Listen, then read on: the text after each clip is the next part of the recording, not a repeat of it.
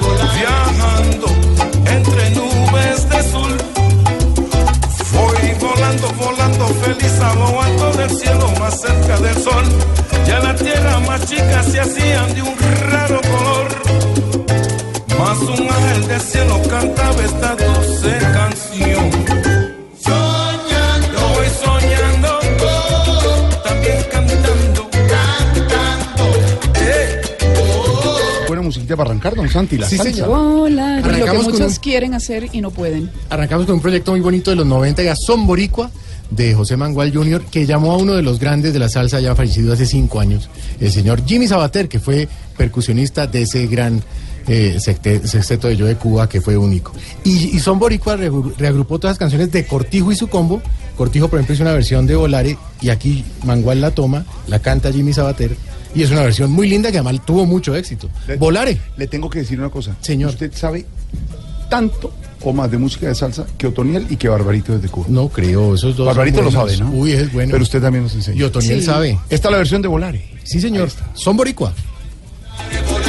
viajando entre nubes de azul. Voy volando, volando feliz a lo alto del cielo, más cerca del más chica se hacían de un raro color. Más un ángel del cielo cantaba esta dulce canción. Y hablamos de aviación porque el 26 de septiembre de 1919, hace 98 años, nació la primera empresa de aviación civil en Colombia. La que dio paso, Ricardito, a lo que sería Escata y después la famosa Bianca, ¿no? Sí, tenemos eh, un referente muy antiguo de la aeronavegación en Colombia. Avianca, lo que antes era la SCATA, Sociedad Colombo-Alemana de Transporte Aéreo, es la segunda aerolínea más antigua del mundo. La primera es KLM y por eso tenemos una partecita de la historia de la aeronavegación aquí en nuestro país. Hoy en medio de líos, pero tenemos una tradición bastante grande, ¿no? En y medio de por líos- Barranquilla. En medio de líos. Así es. En medio de líos, ¿por qué? Pues en medio de líos por el paro de transporte aéreo, por el paro de los eh, pilotos agremiados en AGDAC, en la Asociación Colombiana de Aviadores Civiles. Cerca de 700 de 1.200 pilotos que tiene Avianca están hace ya seis días en este cese de actividades. ¿Le actualizo la información? Sí, señor. Está cancelada la venta de tiquetes hasta el próximo 6 de octubre. Ay. Es decir, que no hay venta de tiquetes para ningún destino por parte de Avianca. Oye, entonces la gente que ¿Y va para el partido de Paraguay, sí. No, pues, pues si usted la ha comprado con anticipación, en bus. pues no, no, porque si usted lo compró antes de esa suspensión, puede viajar. Mire la aclaración frente a lo que pregunta Santiago, que nos han hecho mucho el interrogante aquí en Blue y Noticias Caracol. Si usted ya compró el tiquete para viajar a Barranquilla para el partido, para la semana de receso universitario el año, la semana entrante, para la próxima, que es la de semana de receso escolar, esas reservas Ya están. se van a mantener. Incluso Avianca anunció hoy que sí van a entrar pilotos extranjeros y aeronaves extranjeras. automáticos. Y por supuesto van a colaborar con eso. Bueno, pero una pregunta, usted- Jorge. Perdóneme, Sí, Ricardo. sí. si usted va a comprar un tiquete nuevo en este momento para una fecha posterior. No, hay, Se la están vendiendo. no venden. Y y viene la semana de receso escolar. Por eso No, le digo. bravo. Hay, hay un Si usted, compró, si usted compró para la semana de receso universitario, que es la próxima, o la siguiente, que es la escolar, sus pasajes y reservas se, Se la respetan, pero hasta no. donde Pero se pueda. que puedan volar. Pero si usted va a adquirir ahora, no. Y la tarifa hoy, hoy estaba para comprar, ya no la puede comprar, en un millón cuatrocientos cincuenta mil, un trayecto a Cartagena. por ejemplo. Acá A le está casi a dos 1.600.000. millones. Aquí hay dos opciones. Cuando comience usted hoy a buscar en Avianca tiquetes, no le venden. Ya a futuro no le venden. Exactamente. Si usted compró antes, pues eh, tiene su reserva, pero es posible que se la cancelen o Ese que es el riesgo. lo metan en otro vuelo. Porque ahí, y esto es muy importante decirlo, estamos hablando de, de la empresa más grande, maneja más del 60% de- del mercado aéreo de Colombia. En la página de Avianca, en la parte inicial dice los próximos vuelos programados. Usted entra ahí en avianca.com en ese punto y le dice con su número de vuelo si está cancelado, si está habilitado, si está demorado. Por eso es muy importante que cada persona esté pendiente de su reserva para saber si viaja o no viaja. La actualización al día de hoy del paro, de los, ah, de los daños, de la afectación por el paro. Vuelos operados 90, es decir, el 50%. Vuelos cancelados 91. Es decir, que solamente está operando al 50% hoy Avianca. Fueron transportados hoy 9.434 pasajeros y se vieron afectados 7.350 pasajeros. Es la situación a esta hora. Mientras, mientras tanto, el eh, Avianca que suspende la venta de etiquetes y su dueño, Fromovich, ha calificado de criminales a pilotos en paro. La situación sigue muy compleja con el paro de pilotos.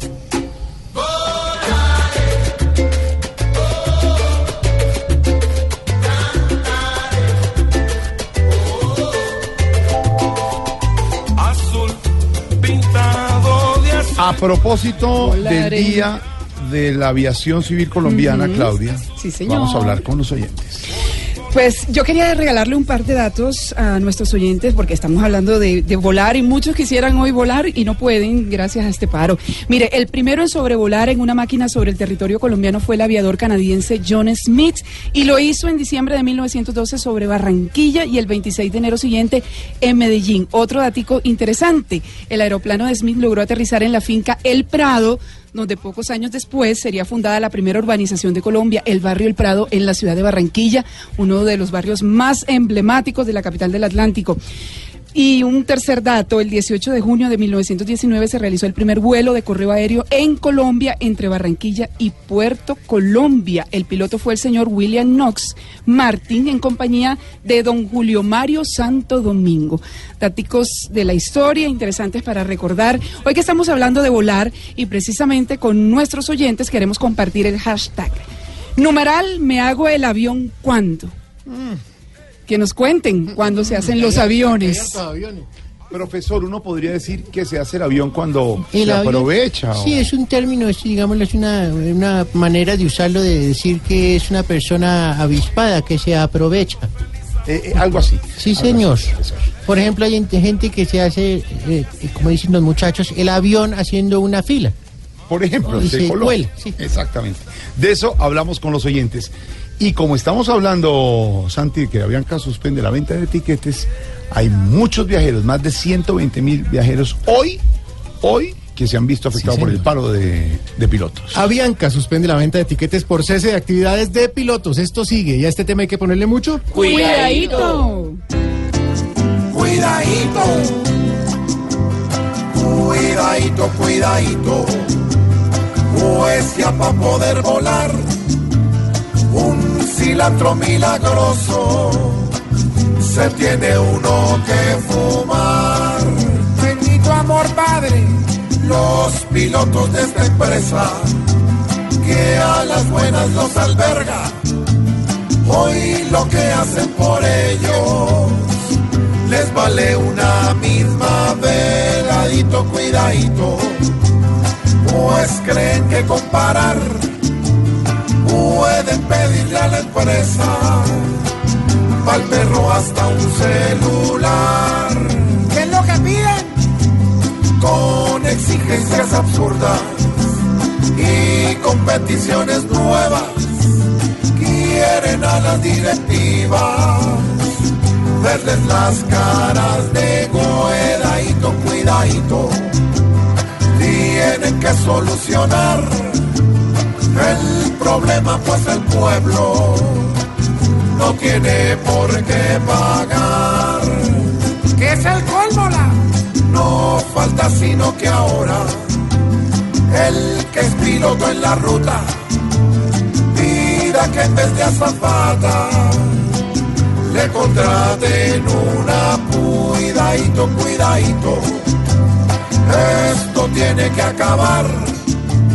Porque el que había comprado tiquete para Gibraltar tuvo que cambiar la ruta hacia un río de Melgar. Y que más mejor al piloto le contraten una PU. No. Pero no dije tan, si me sé. ¿Qué, qué es eso? No complete. No, si me sé, yo no eso- dije la otra No, partecita, no. Una noticia tiene Oiga, que, Jorge, señor. Aquí nuestra compañera Diana Galindo, muy juiciosa, está en internet tratando de comprar tiquetes. Es muy Saliendo bonito hoy, porque ellos saliendo dos se mañana. complementan en el puesto. Sí. Una busca tiquetes y otro No, pues, va, estamos pensando en la semana de resexo y entonces Oiga, estamos buscando... de receso, no de eso, eso. Y entonces, no. mira, No, no, no te da. No, no, no están vendiendo tiquetes. No, no, parece dice algo ha fallado. no, no. Y buscamos en una página No, no. de esas que agrupan No hay a varias tiquetes. aerolíneas, tampoco No hay deja. tiquetes. No, pero no dice que no hay, No hay ticket. tiquetes. Algo ha fallado. No. algo por tierra. por, por eso les aclaramos. No está activa la página de Avianca. Ninguna otra puede vender porque no están vendiendo tiquetes. Si usted tiene tiquetes ya comprados, tratan, como decía Ricardo Espina, nuestro director de noticias, de mantener la reserva y que es que pudiese volar en un momento dado si hay posibilidades. Eh, han salido vuelos, pero hay más de 120 mil personas que se han visto afectadas. Y nuestra semana de. Y las otras aerolíneas, Ah, eso full. parte. Ah, bueno. Por Las otras aerolíneas, que A las, Bueno, las otras aerolíneas, precios, por supuesto que las tienen. nubes. eh, la economía se mueve entre un eh, juego de ofer- oferta y demanda. Las otras aerolíneas ya están llenas. Y si usted tiene mucha oferta, pues bajan los precios. Pero si tiene poca oferta y mucha demanda, pues suben los precios, eso es lógico. Y están disparados. Los de LAN, eh, ¿qué otras aerolíneas están? Viva Colombia. otras. Colombia, Wingo. Lo que pasa es que esas aerolíneas tienen no tienen tantas frecuencias como Bianca las ciudades. ni, ni tantas rutas. Ni tantas No, es rutas, que, como, solo hemos Bianca, dicho, más del 60% de la navegación aérea en Colombia está en manos de Avianca. Usted va a comprar tiquetes del ejercicio que están haciendo Diana y, y Diego que quieren viajar juntos la próxima semana. No. Eh, no, pero no hay No hay vuelos. Despegar. Las aerolíneas no hay. se, le- complicó la situación de Hito, le tocó a- Podemos irnos, pero no venirnos. Por ¿Cómo? carretera. O sea, también. solo hay de ida. Hay Solo hay li- de ida, perfecto. Mira, hay líneas de buses muy buenas que, Pero se, que claro, ofrecen claro. servicios excelentes, También, VIP, también. y tocó por carretera. El Tarcisio tiene unas. Wi-Fi. Sí, tienen todos los servicios. Amigos muy aviones, a la orden lo que necesiten, hermano. ¿verdad? ¿De verdad que usted está alquilando avionetas? Sí, pero ahorita hacemos la publicidad. ¿Y cuánto está el tiquete? Depende, por ser a usted que lo pongo a volar facilito, le valdrá que dos mil pesos. ¿Qué le pasa? No, de verdad, hay que pensar en esa opción seriamente. Ah, Toda la, comodidad de esas líneas, por ejemplo, Brasilia es una de las más Sí. importantes del país. Le tocó- Viaja fuera del país. Le tocó a Danesita en bus, choferiadita hasta el... Mejor porque conoce uno más. A yo me gusta Va una más. acostadita. Compren ¿Se va el de ida y manejando? si necesitan venirse ya. Se me sale. Acostadito. No, perdón, es que Alguien va choferiando y el otro va... Don Ricardo, más noticias hasta ahora. El atentado, Ricardo, el ELN, es noticia. ¿Qué pasó, pues? ¿Cómo? Su merced, ¿qué es ese pelero? Don Ricardo, el atentado. Mire, el atentado, Jorge, lamentablemente, a cuatro días de que entre en vigencia el cese al fuego bilateral con el ELN, esta tarde hay un nuevo ataque contra el oleoducto Caño Limón Coveñas en Teorama. Esto está ubicado en el Catatumbo, en norte de Santander. A esta hora las autoridades están eh, intentando contener el derrame de crudo sobre el río Catatumbo. Todavía no hay claridad plena sobre si fue el ELN, porque allí también delinque el EPL, la, la disidencia de alias Megateo, quien fue abatido hace algunos años. Pero sí se afecta de nuevo este oleoducto, que es uno de los eh, puntos y blancos favoritos del Ejército de Liberación Nacional. ¿Qué pasa allí en esa zona? Cristian Santiago. Un nuevo atentado al oleoducto Cañolimón Coveña se presentó en la zona del Catatumbo. En esta oportunidad, la afectación al tubo y al ecosistema se registra en zona rural del municipio de Teorama. en el sector de la Cristalina, municipio de Torama. Eso es muy cerca al casco urbano del corregimiento de la Cerrío y pues tenemos entendido que hay un derrame de crudo que pues está llegando al río Catatumbo. Ever Payares, personero de esa población, ha dicho que son varios los corregimientos y veredas que están a orillas del río y que su contaminación los obligaría a abandonar algunas viviendas. El corregimiento de la Cerrío está, eh, está en la ladera de este río, el corregimiento de la Cecilia y otras veredas más que eh, se suplen y se surten del río Catatumbo. El último caso registrado en la zona fue protagonizado por el ELN en el Carmen Norte de Santander, pero en este nuevo suceso no se conocen responsables, pues allí también opera el EPL. En Ocaña, Cristian Santiago, Blue Radio. En Blue Radio, hacemos seguimiento a los escándalos de corrupción en Colombia. Y por supuesto la noticia tiene que ver de- con corrupción, don Ricardo. Sí, señor, además de la revelación que hicimos hoy en Blue Radio del contrato de compraventa del BMW que compró Leonidas Bustos a través de su magistrado auxiliar Raúl Acero y que le vendió luego de manera casual, así como cuando uno le vende un BMW a Luis Gustavo Moreno, quien luego fue el jefe de la corrupción en la Fiscalía según la justicia. Hoy hay una decisión colateral frente a otro caso de corrupción.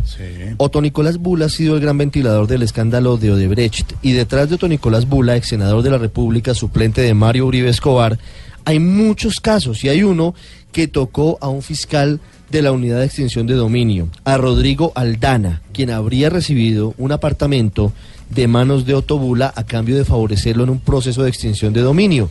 Hoy, Rodrigo Aldana acaba de ser condenado por la Corte Suprema de Justicia a más de nueve años de prisión. Andrés González, con lo que significa esta sentencia. La Corte lo halló culpable de los delitos de cohecho propio, prevaricato por omisión y delitos contra la administración pública. El exfiscal Aldana recibió un apartamento del excongresista Otto Bula, avaluado en 235 millones de pesos en el norte de Bogotá, como pago a cambio de favorecerlo. Dicho apartamento luego quedó a nombre de su excompañera sentimental Margarita María Useche. El exfiscal Aldana se había apoderado de un proceso de la unidad de extinción de dominio sobre tres bienes rurales en Sagún, Córdoba, de 650, 50 y 23 hectáreas, en los cuales Otto Bula tenía intereses y en los cuales aparecía la empresa agropecuaria El Central SA, de la cual aparecía como representante legal el ex senador Bula, procesado también por el escándalo de los sobornos de Odebrecht. La Corte consideró que las actuaciones de Aldana incurrieron en delitos que impactan la administración de justicia. Ahí estamos con la información. Entre tanto, don Ricardo Ospina, la noticia del día, ¿cuál sería? La noticia del día, por lo que significa para el futuro del proceso y del acuerdo de paz con las FARC, ha sido el nombramiento de los integrantes del Tribunal Especial de Paz. Hablamos con varios de ellos, pero le anticipo que lo que vienen son tempestades. Está muy inconforme el uribismo porque dice que muchos de esos magistrados han eh, sido muy duros contra ellos, que han prejuzgado y que por lo tanto no les dan garantías de imparcialidad. Uno de los que ha hablado sobre ese asunto ha sido José Obdulio Gaviria, que cita los mensajes en Twitter del profesor Rodolfo Arango contra el uribismo, contra Luis Alfredo Ramos, contra Santiago Uribe y Alfredo Ramos Maya, que es eh, senador, hijo de Luis Alfredo Ramos, hoy senador del Centro Democrático, fue más allá y cuestionó, por ejemplo, que una de las magistradas del Tribunal de Paz sea Sandra Rocío Gamboa, que formó parte del colectivo de abogados José Alvear Restrepo, y cuestiona también otros nombres como el de Pedro Maecha, que fue defensor de, eh, de los eh, irlandeses famosos que tuvieron vínculos con las FARC a mediados de la década pasada. Y va más allá Alfredo Ramos Maya y más adelante vamos a escucharlo con Marcela Puentes desde el Congreso porque le voy a leer textualmente lo que está diciendo que me parece que es muy delicado. Hago un llamado a los colombianos a que desconozcan esa justicia ilegítima que parte de un plebiscito que se robaron y que busca meter a la cárcel a colombianos de bien por pensar diferente, cierro comillas. Es decir, que la pelea apenas comienza y va a ser muy duro porque el uribismo está diciendo que este mecanismo y que los magistrados fueron elegidos básicamente para enviarlos a ellos a la cárcel. María Camila Correa habló con dos de los nuevos integrantes de ese tribunal. María Camila. Catarina Heik se ha desempeñado como directora de articulación de fiscalías nacionales especializadas. Ha sido asesora de la oficina del Alto Comisionado para la Paz en 2002. Aseguró que la lucha será contra la impunidad. Hay que responderle al país, hay que responderle a las víctimas y hay que responder las demandas de la comunidad internacional, a efecto que esta justicia sea seria y responda con los estándares que la comunidad internacional demanda. Según el exmagistrado y expresidente de la Corte Constitucional, Eduardo Cifuentes, se garantizarán los derechos de las víctimas. Lejos de abrirse un espacio de impunidad, el tribunal les da prueba clara de que el Estado colombiano va a investigar va a juzgar y va a sancionar a los responsables de los graves crímenes. Aseguraron que hay garantías de objetividad. Muchas gracias, María Camila, con la información, la noticia del día, porque fueron elegidos y no todo el mundo muy contentos con los jueces de la Justicia Especial para la Paz. Estamos haciendo aquí el ejercicio a raíz del eh, paro de pilotos. ¿Cuánto vale el etiquete hoy en avión? Si es que se encuentra en alguna aerolínea, alguna de las de los trayectos porque, repetimos, Avianca ha cancelado la venta de tiquetes. Usted trata de entrar y no va a entrar a la página. No puede entrar porque no hay tiquetes. Sí, lo vas a seleccionar, pero le dice, No, no, hay, un, no. hay un error, no. Hay otras aerolíneas en Colombia que de pronto no tienen la cantidad de, de trayectos. Y una alternativa, como nos decía Claudita, es el bus, irse por tierra. Vamos a ver, en, en, eh, por aire, si tengo una ruta, Barranquilla, Cali, Medellín, ¿cuánto me puede costar un tiquete? ¿En avión? Sí. Están alrededor de... Bogotá, Cartagena, 2.624.000 pesos. ¿Qué?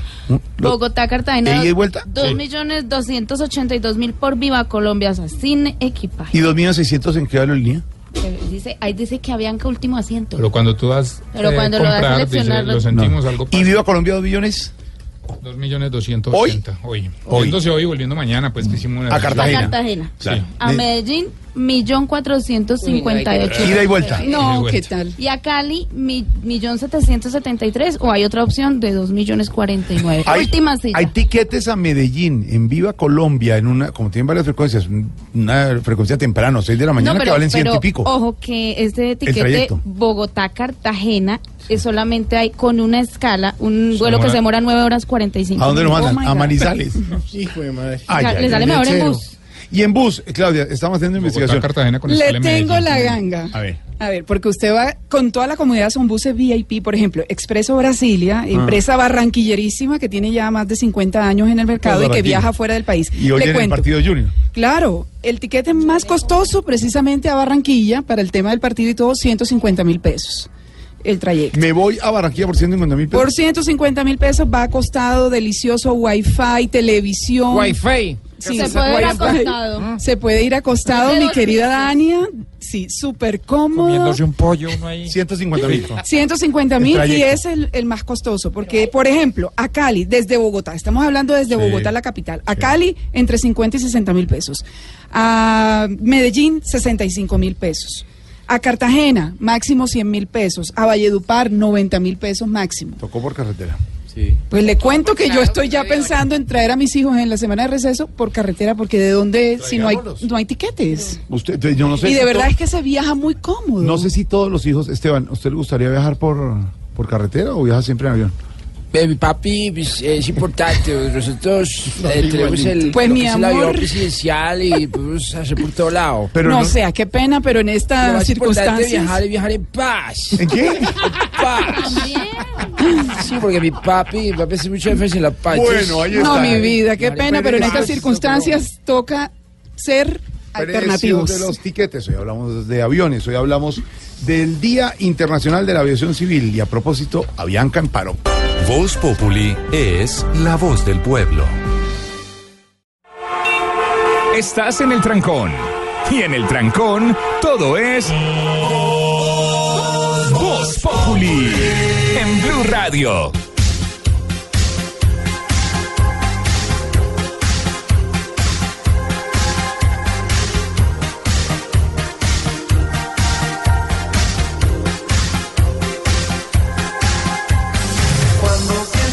Pienses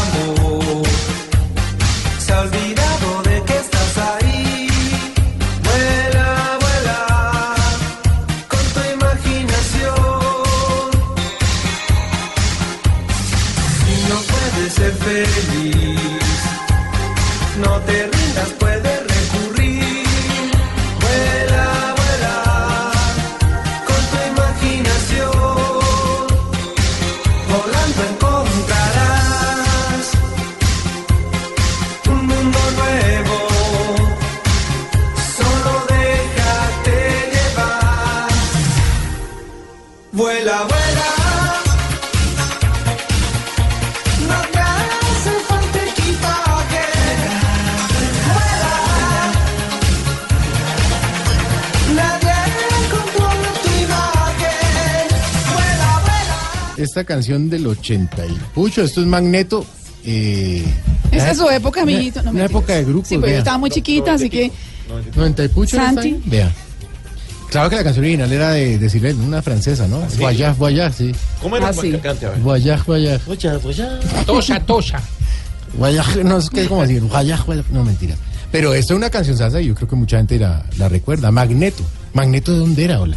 Mexicano. Mexicano, Sí. mexicano, sí, señor. Ay, a mí eso me dio una vez, hermano, eso ¿Qué? huele con berraco, hermano. ¿Qué le dio? Magneto, uy. No, no, señor, Magneto del grupo. Mecho, vuela, vuela, oigamos un pedacito. Si andas buscando un lugar donde el cielo se una con el mar. Y estamos hablando precisamente de todo el problema que hay con la aviación, con Avianca, con, con el lío de los pasajes, en fin. Por eso nuestro hashtag hoy es, Claudia, ¿me hago el avión cuándo? Preguntémosle a nuestra mesa a ver qué opina, qué dice la gente. Por supuesto, mi querida Dania. Numeral, ¿me hago el avión cuándo? Ay, mami, yo no sé, me hago el avión, yo no sé, cuando extiendo mis salitas y prendo mis motores y quedo lista para que me, para que me lleven a volar. Ay, sí, muy bien. Y no se necesita tiquete, ahí te cuento Ay, sí, qué maravilla. Sí, porque no hay tiquetes. Pero yo los llevo a las nubes, mami. Palabras mayores. Palabras en alto. A ver, el Tino Asprilla, numeral. Es que, mami, ¿Me hago el avión cuándo? me hago el avión cuando me voy al odontólogo. ¿Sí? ¿Cómo? ¿Por hago- qué? Pues yo me hago el, El el avión. odontólogo. No, me Ajá. estaba hablando del avión. No. Tienes que vocalizarme, Claudia. El avión. El avión, El avión. Pues yo también soy No el el avión. Yo soy el avión. Sí, el avión sí es. Bueno, el avión. El presidente Maduro, ¿qué dice? Buenas Sigue tardes, peleando buenas con tardes. Donald Trump. ¿Cómo estás tú? Excelente. Yo me hago el avión todo Más el tranquila. tiempo. Yo me hago el avión todo el tiempo Sí. y el Sí. tiempo, para que sepas tú. Sí. Para poder obviar todas las cosas que me dicen de que soy culpable y culpable. Para que sepas tú. Sí, eso veo.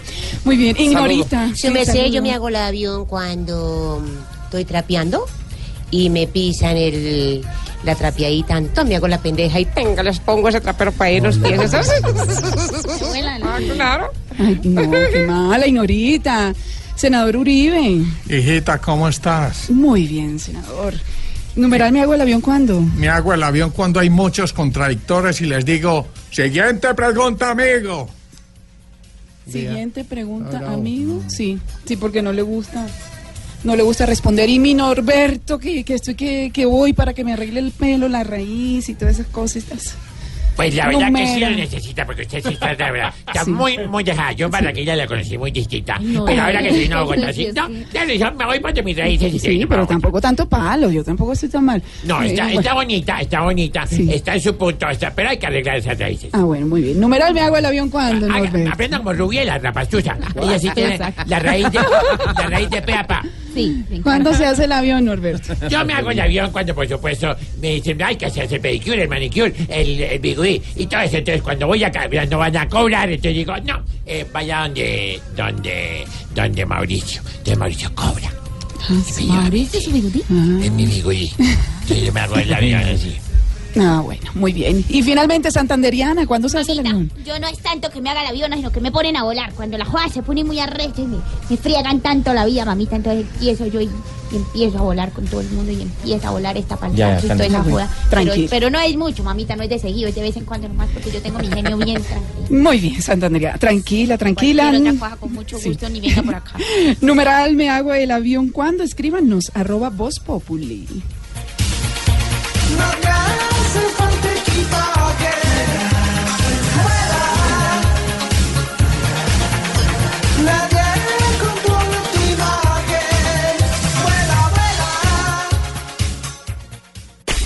Nos tomamos el humor en serio. Voz Populi, la caricatura de los hechos.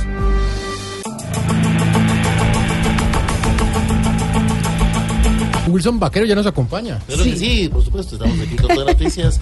Para todos ustedes les vamos a hablar sobre... No, señor, usted, los ¿cómo, a ver. ¿cómo hago yo para ver que usted es Wilson Vaquero el original? Mira, les voy a cantar.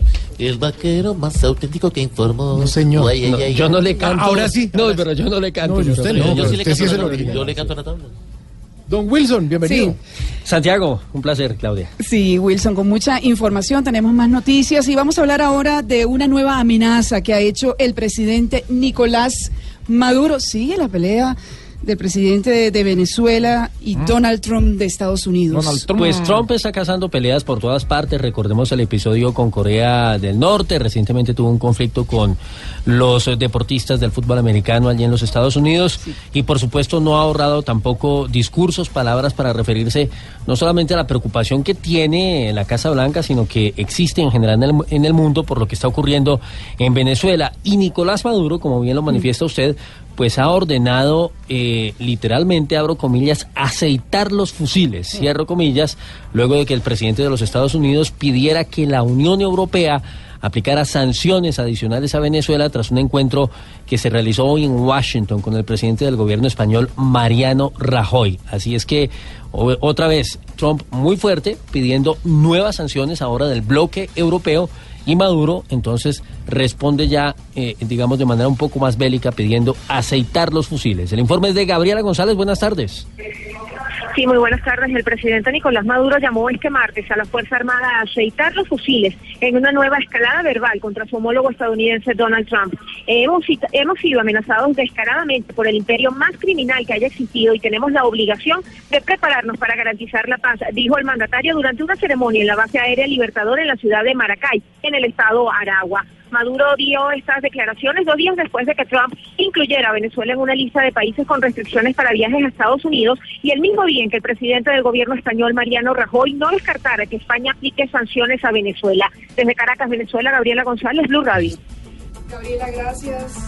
Gracias desde Caracas, Venezuela. Gabriela ha dicho Maduro que eh, Donald Trump aisló a Estados Unidos del mundo. Sigue la guerra, lo- los señalamientos fuertemente. Y por otro lado, hablamos de la propuesta hasta ahora, que tiene que ver con la Jurisdicción Especial para la Paz. Y en este caso con la economía también, Claudia, porque es la propuesta de presupuesto que debe presentar el gobierno para el año 2018 con el propósito justamente de financiar ese mecanismo de justicia transicional. eh, a la luz de los acuerdos de paz. Pues ha dicho el Ministerio de Hacienda que desde ya solicita que sea austera y lo más eh, bajo posible ese presupuesto que debe precisamente ir para este tema. eh, que es un tema de la mayor trascendencia, por supuesto, porque de eso va a depender eh, mucho de lo que viene hacia adelante para la reincorporación y para la paz estable y duradera, como lo plantearon el gobierno y las FARC en su acuerdo. Juan Sebastián Amaya. Buenas tardes. El ministro de Hacienda Mauricio Cárdenas informó que espera que la Jurisdicción Especial para la Paz JEP le presente su propuesta al gobierno de presupuesto para el próximo año, que está contemplado dentro de los 2.4 billones de presupuesto para el posconflicto, pero eso sí anticipó que debe ser una propuesta que maneje la austeridad inteligente que viene promulgando en los últimos meses. De manera que la JEP hace parte del presupuesto del próximo año con austeridad. Ese es nuestro mensaje. Espero en los próximos días que quienes están ejerciendo esa función de administrar la JEP pues presenten su presupuesto. Pero desde ya hago la solicitud muy, muy sincera y muy directa. Un presupuesto muy austero. La JEP tiene que funcionar bien, eficientemente, ágilmente, con bajos recursos. El ministro recordó que dentro del proyecto de presupuesto para 2018 están destinados 2.4 billones de pesos para la etapa del posconflicto y todo lo que conlleva a la implementación del acuerdo de paz con las FARC, recursos que también serán invertidos en las zonas más afectadas por el conflicto y en la sustitución de cultivos ilícitos. Juan Sebastián Amaya, Blue Radio. Muy bien, ya con la presentación de los 51 magistrados eh, de la JEP, ya empieza el funcionamiento de esta jurisdicción especial, Wilson. Sí, ya Claudia eh, es el partidor precisamente para este que va a ser uno de los temas más importantes porque de allí va a depender la aplicación eh, de algunos de los factores o varios de los factores que esperan precisamente las víctimas. Recordemos que los pilares de esto es el tema de la verdad, justicia, reparación y garantías de no repetición. En el marco de este tema de la Jurisdicción Especial de Paz, pues deben darse obviamente la verdad, porque ahí es donde eh, los responsables de los delitos tienen que ir eh, precisamente a contar qué fue lo que pasó y debe impartirse a partir de ese tribunal el tema de la justicia con las penas que fueron acordadas en el marco de los acuerdos de La Habana. Así es que eh, evidentemente, digamos, ya es la plataforma para que se ejerza ese mecanismo ya de, de jurisdicción transi- transicional. Muy bien, y por otro lado, arrancó la segunda misión política de la ONU. Sí, tendrá 120 observadores internacionales y se encargará de verificar la implementación y el proceso de reincorporación de guerrilleros de las FARC. Recordemos que estábamos antes en las llamadas zonas veredales transitorias de normalización y pasamos ahora a lo que serán las zonas de resocialización de pedagogía. Esta ya es, digamos, la etapa post-desarme.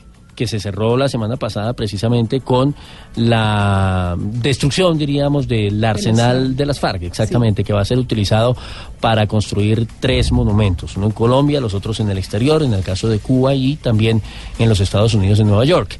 Eh, sobre esa base comienza ahora precisamente esta nueva fase que es la de la reincorporación a la vida civil y es lo que va a acompañar también la ONU con estos 120 observadores. Yanni Navarro. Esta misión estará encargada de verificar los compromisos sobre la reincorporación de los y las exintegrantes de la FARC, así como la garantía de protección y seguridad para comunidades en las zonas más afectadas por el conflicto. La misión sucede a la anterior misión de las Naciones Unidas en Colombia, cuyo mandato de monitoreo de cese al fuego y hostilidades y la dejación de armas concluyó precisamente el día de ayer. Recordar que la misión de verificación fue establecida por el Consejo de Seguridad de la ONU a través de su resolución 2366, adoptada por unanimidad el 10 de julio de 2017. Claudia Jenny Navarro, gracias. Y ahora vamos con nuestra acostumbrada aplaudida, muy esperada y cancelada. ¿Para qué la cancela, Claudia? Es buena. Porque como ahora todo lo están cancelando, no hay vuelo. Ah, no por lo de la vaina de los aviones. Claro, sí, toca así. No, sí, toca volverla así. Nuestra ¡Qué belleza! cancelada sección. No, Aurorita. No, pues no la decimos. Nuestra Uno, dos, tres. aplaudida, esperada y cancelada sesión. ¡Qué belleza! La decimos de todo modo, ¿cierto? Sí, muy bien, bueno. Perfecto, pues tiene que ver... eh, Bueno, la va a cancelar usted también. No, señor, ¿cómo se le Wilson la ocurre? canceló y no quería hablar. No, no, no, y menos cuando se trata de un tema tan sensible para la gente, Claudia y Santiago, y oyentes, por supuesto, eh, y tiene que ver con la salud. Estamos hablando de la crisis que se está presentando en Medimás, los casos son No. día tras día. Eh, ellos dicen que están tomando medidas, que van a garantizar el tema. Sin embargo, recientemente la Federación de Departamentos dijo que solamente con dos de los 32 eh, eh, territorios o departamentos justamente se han suscrito los convenios para garantizar precisamente la asistencia en las IPS del país. Y como decimos, las quejas no paran. Esta vez en Neiva una mujer está clamando para que esa cuestionada EPS autorice continuar con el tratamiento para su hijo. Es un niño de apenas seis años quien padece parálisis cerebral y epilepsia. Todavía no consigue la autorización definitiva para que puedan brindarle los, los medicamentos y los procedimientos que requiere. La historia, tristemente, en este que belleza, Silvia Artunduaga. Un verdadero drama vive Omaira Sánchez, madre de Ángel, un pequeño de tan solo seis años, quien padece de parálisis cerebral y epilepsia, para quien la EPS Medimás no ha autorizado la continuidad de su tratamiento médico especializado. Tengo una cita para una junta de espasticidad en el Instituto Roosevelt y no me ha sido posible que me asignen la cita, porque según la EPS que no tienen convenio. Esta situación está deteriorando la salud del menor, quien requiere además con urgencia la autorización de terapias por parte de Medimás. Mi niño desde finales de julio no recibe terapias, le dan calambres, llora del dolor articular, la masita muscular se le está secando. Otra de las grandes preocupaciones para esta angustiada mamá es la no entrega de medicamentos para la epilepsia, lo cual le ha ocasionado convulsiones en varias oportunidades. Desde Neiva, Silvia Lorena Artunduaga, Blue Radio. Gracias, Silvia. Ha llegado el momento en donde aprendemos de los animalitos. Sí, porque de algunos animales aprendemos para no cometer errores. Aquí está Naturalia.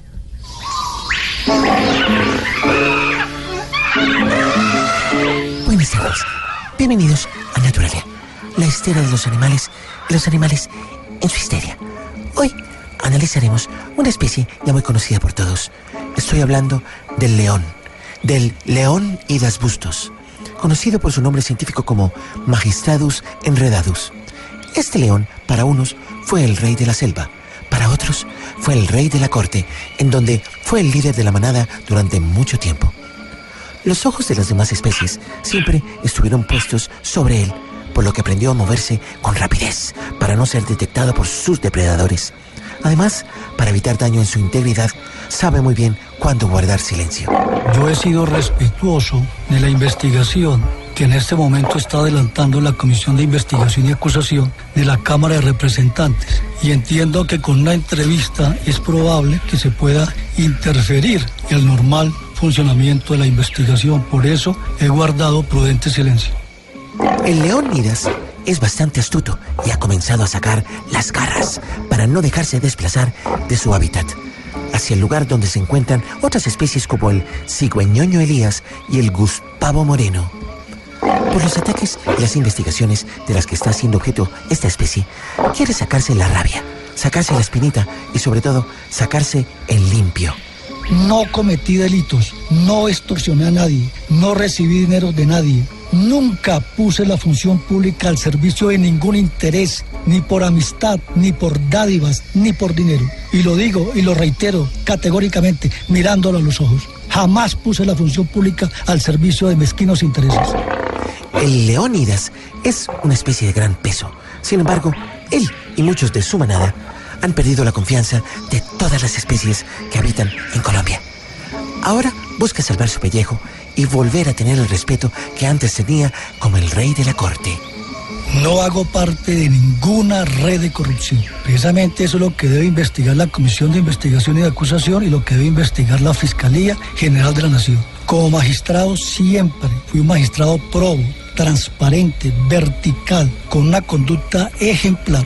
Y bien amigos, hasta aquí el capítulo de hoy. Nos vemos en una próxima emisión de Naturalia, la histeria de los animales y los animales en su histeria. Hasta pronto.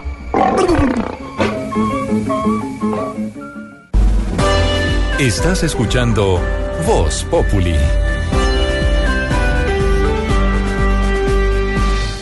Esta hora llega Juanito Preguntón a Voz Populi. Juanito preguntaba con deseos de saber las cosas que en Colombia no podía comprender. Juanito tiene dudas que queremos aclarar y una buena respuesta de seguro va a encontrar. Aquí estoy, Juanito. Juanito, Juanito. Juanito preguntaba con deseo de saber las cosas. Yo le contesto, Juanito. Bueno. Juanito Me encanta esta sección, Jorge. Debemos hacerla tres veces eh, diarias. Que me deje hablar. Voy. Con esto de la JEP le quiero preguntar por qué tanto colado en la lista de las FARC. Juanito, hay actos de mala fe en la elaboración de las listas y hay que establecer, y aún no lo sabemos, quiénes fueron cómplices de narcos que llegaron colados a las listas de las FARC. Porque eso, Juanito, no ocurre por errores casuales. Eso no es que de pronto ocurrió algo inesperado y terminaron ahí. Alguien lo orquestó, alguien lo concibió, alguien muy probablemente recibió dinero por eso. Yo entiendo que el gobierno está haciendo la auditoría y está bien que se hayan identificado. Pero ¿por qué las FARC pasaron esas listas? ¿Quién en las FARC permitió que eso ocurriera? Hay unos que meten el gol, pero hay otros que favorecen los goles. Entonces, lo que hay aquí son, primero, actos de descuido, segundo, actos de mala fe y tercero, actos criminales. Colar criminales es un acto criminal. Yo creo que el gobierno debe ser enérgico con las FARC y pedir que se establezca en la cadena de responsabilidades quién tenía que velar por la transparencia de, de las listas. Y en esa tarea hay que identificar quiénes fueron los que pasaron esos nombres. Yo contestando tu pregunta, ¿por qué están ahí? Porque se cometió un delito abusando de las listas para que obtuvieran beneficios quienes no los merecían. Ay, es que son más colados. Colados, colados. No, no se debe colar.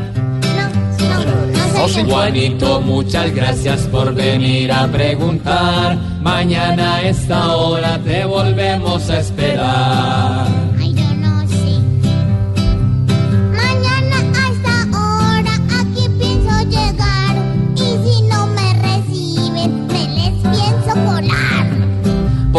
Juanito preguntó siempre buscando explicación. Solo Blue Radio le dará contestación.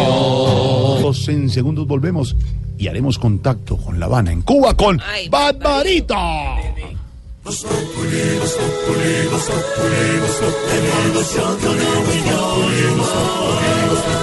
En Blue Radio.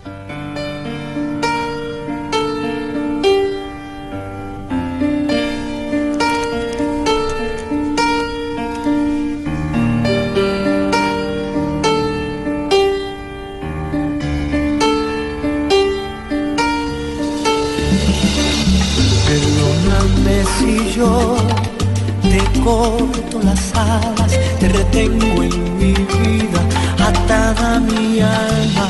Y tu mundo es mi piel que te quema o te calma. Perdóname si yo te quiero así, entregada a mi ser y mis cuentos de hadas, amándome más que a ti misma. Hey, si vivo para ti, debo confesar que no tengo otra forma de amar, otra forma de ver. Esta es mi única verdad. Yeah. Que tengo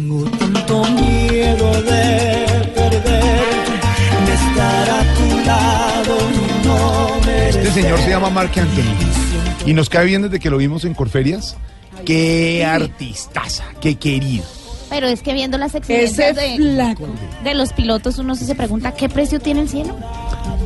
A que alguien me lo diga, de verdad, ¿en qué estamos? Ahora, ellos han aclarado, Lulu, querida, que una cosa es la que se conoció de exigencias, pero que ellos han negociado otras cosas. Por ejemplo, que no les traigan, eh, Lulu, eh, competencia o pilotos extranjeros, si aquí hay mano de obra. Por ejemplo, ellos ¿Pero dónde discuten eso.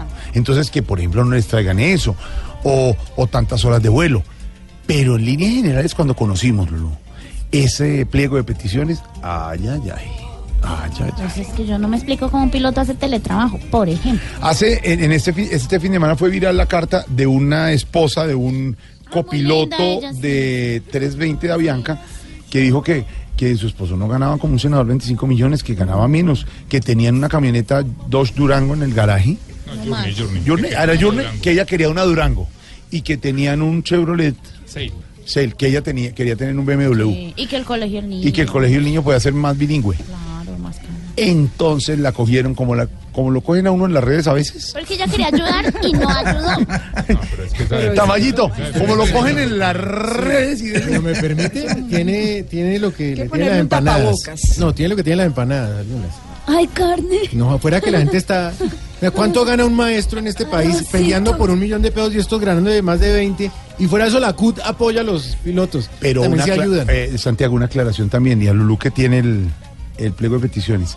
Los pilotos que ganan como un senador son pilotos de 320 y De aviones 787, de los aviones rango. grandes, de los Sí. aviones que hacen vuelos internacionales.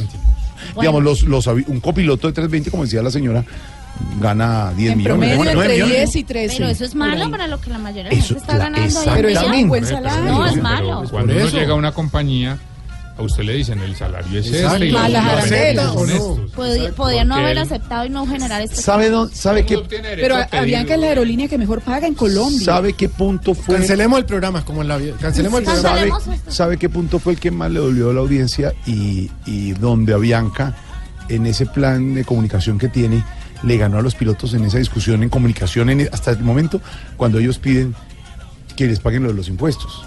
A todos nos toca pagar impuestos de nuestro sueldo. Todo, todo ciudadano paga sus Claro, impuestos. entonces no ellos- una empresa. Hay que pagar los impuestos para poder nosotros tener recursos. ¿Para qué? Para financiar la paz de Colombia. Ay, pero me chispió. Pero, Bueno, Dios. hablando de aviones, de paro de pilotos, no hay tiquetes de Avianca en este momento, la gente moviéndose, más de 120 mil personas damnificadas por esta situación. Estamos celebrando, paralelo, eh, eso solo pasa en Colombia, ¿no? El paro de pilotos, sí, Día de la Aviación Civil en Colombia. Estamos felices con el Día de la Aviación Civil en Colombia, Claudia. Mejor miremos qué dicen nuestros oyentes a través de arroba Voz Populi y del hashtag. Me hago el avión cuando dicen Jason Fontecha cuando es domingo y llegan los testigos de Jehová. Ay, Dios mío. Arnold Silva, me hago el avión cuando me hago el varado para llegar tarde al trabajo. Diego Andrés Soto, me hago el avión cuando cambio las cosas en la casa para que mi esposo piense que el aseo fue total y que no estaba viendo fútbol. ¿Qué talito? Ay, o sea que pobrecito si viviera con nuestro compañero Jorge Alfredo. Vivi Baena, me hago el avión cuando puedo repetir comida. Ay, sí, qué rico. Alejandro Altamar, me hago el avión cuando me preguntan cuándo me caso. Ay, este se ve que es bombril. Julián Escobar, me hago el avión cuando hay que poner para el botello, voy al baño, ya vuelvo. Ay, ay, sí, sí. Gorrero se dice. Yo Ayola me hago el avión cuando Tarcisio Maya regala boletas para ir a Voz Populi. Y yo me hago el avión cuando la gente me pone a preguntar muchas cosas. Y además porque es que esta protesta de los aviadores, a mucha gente también friega. Aquí está el eco que habla precisamente sobre la protesta de los pilotos de Aviaca. Los pilotos que hoy más repudio adquieren, quieren, quieren que le paguen hasta el que les va barriendo, arriendo, arriendo, y sabiendo que hasta juegos que entretienen, tienen, se la pasan viendo a su empresa corriendo, riendo, riendo que se ha vuelto para ellos hoy su empresa. Presa, presa. Porque quieren como hambrientos peleones. Leones, leones. Hoy comerse sin problema en su remesa. Esa. Que en su casa la comida que dispone. Oye, que se han dado con el paro que se agarra. Garra, agarra. Pues ya piden que hasta tengan sus maletas. Maletas, aletas. Nada raro que sus hembras aclamadas. Amadas.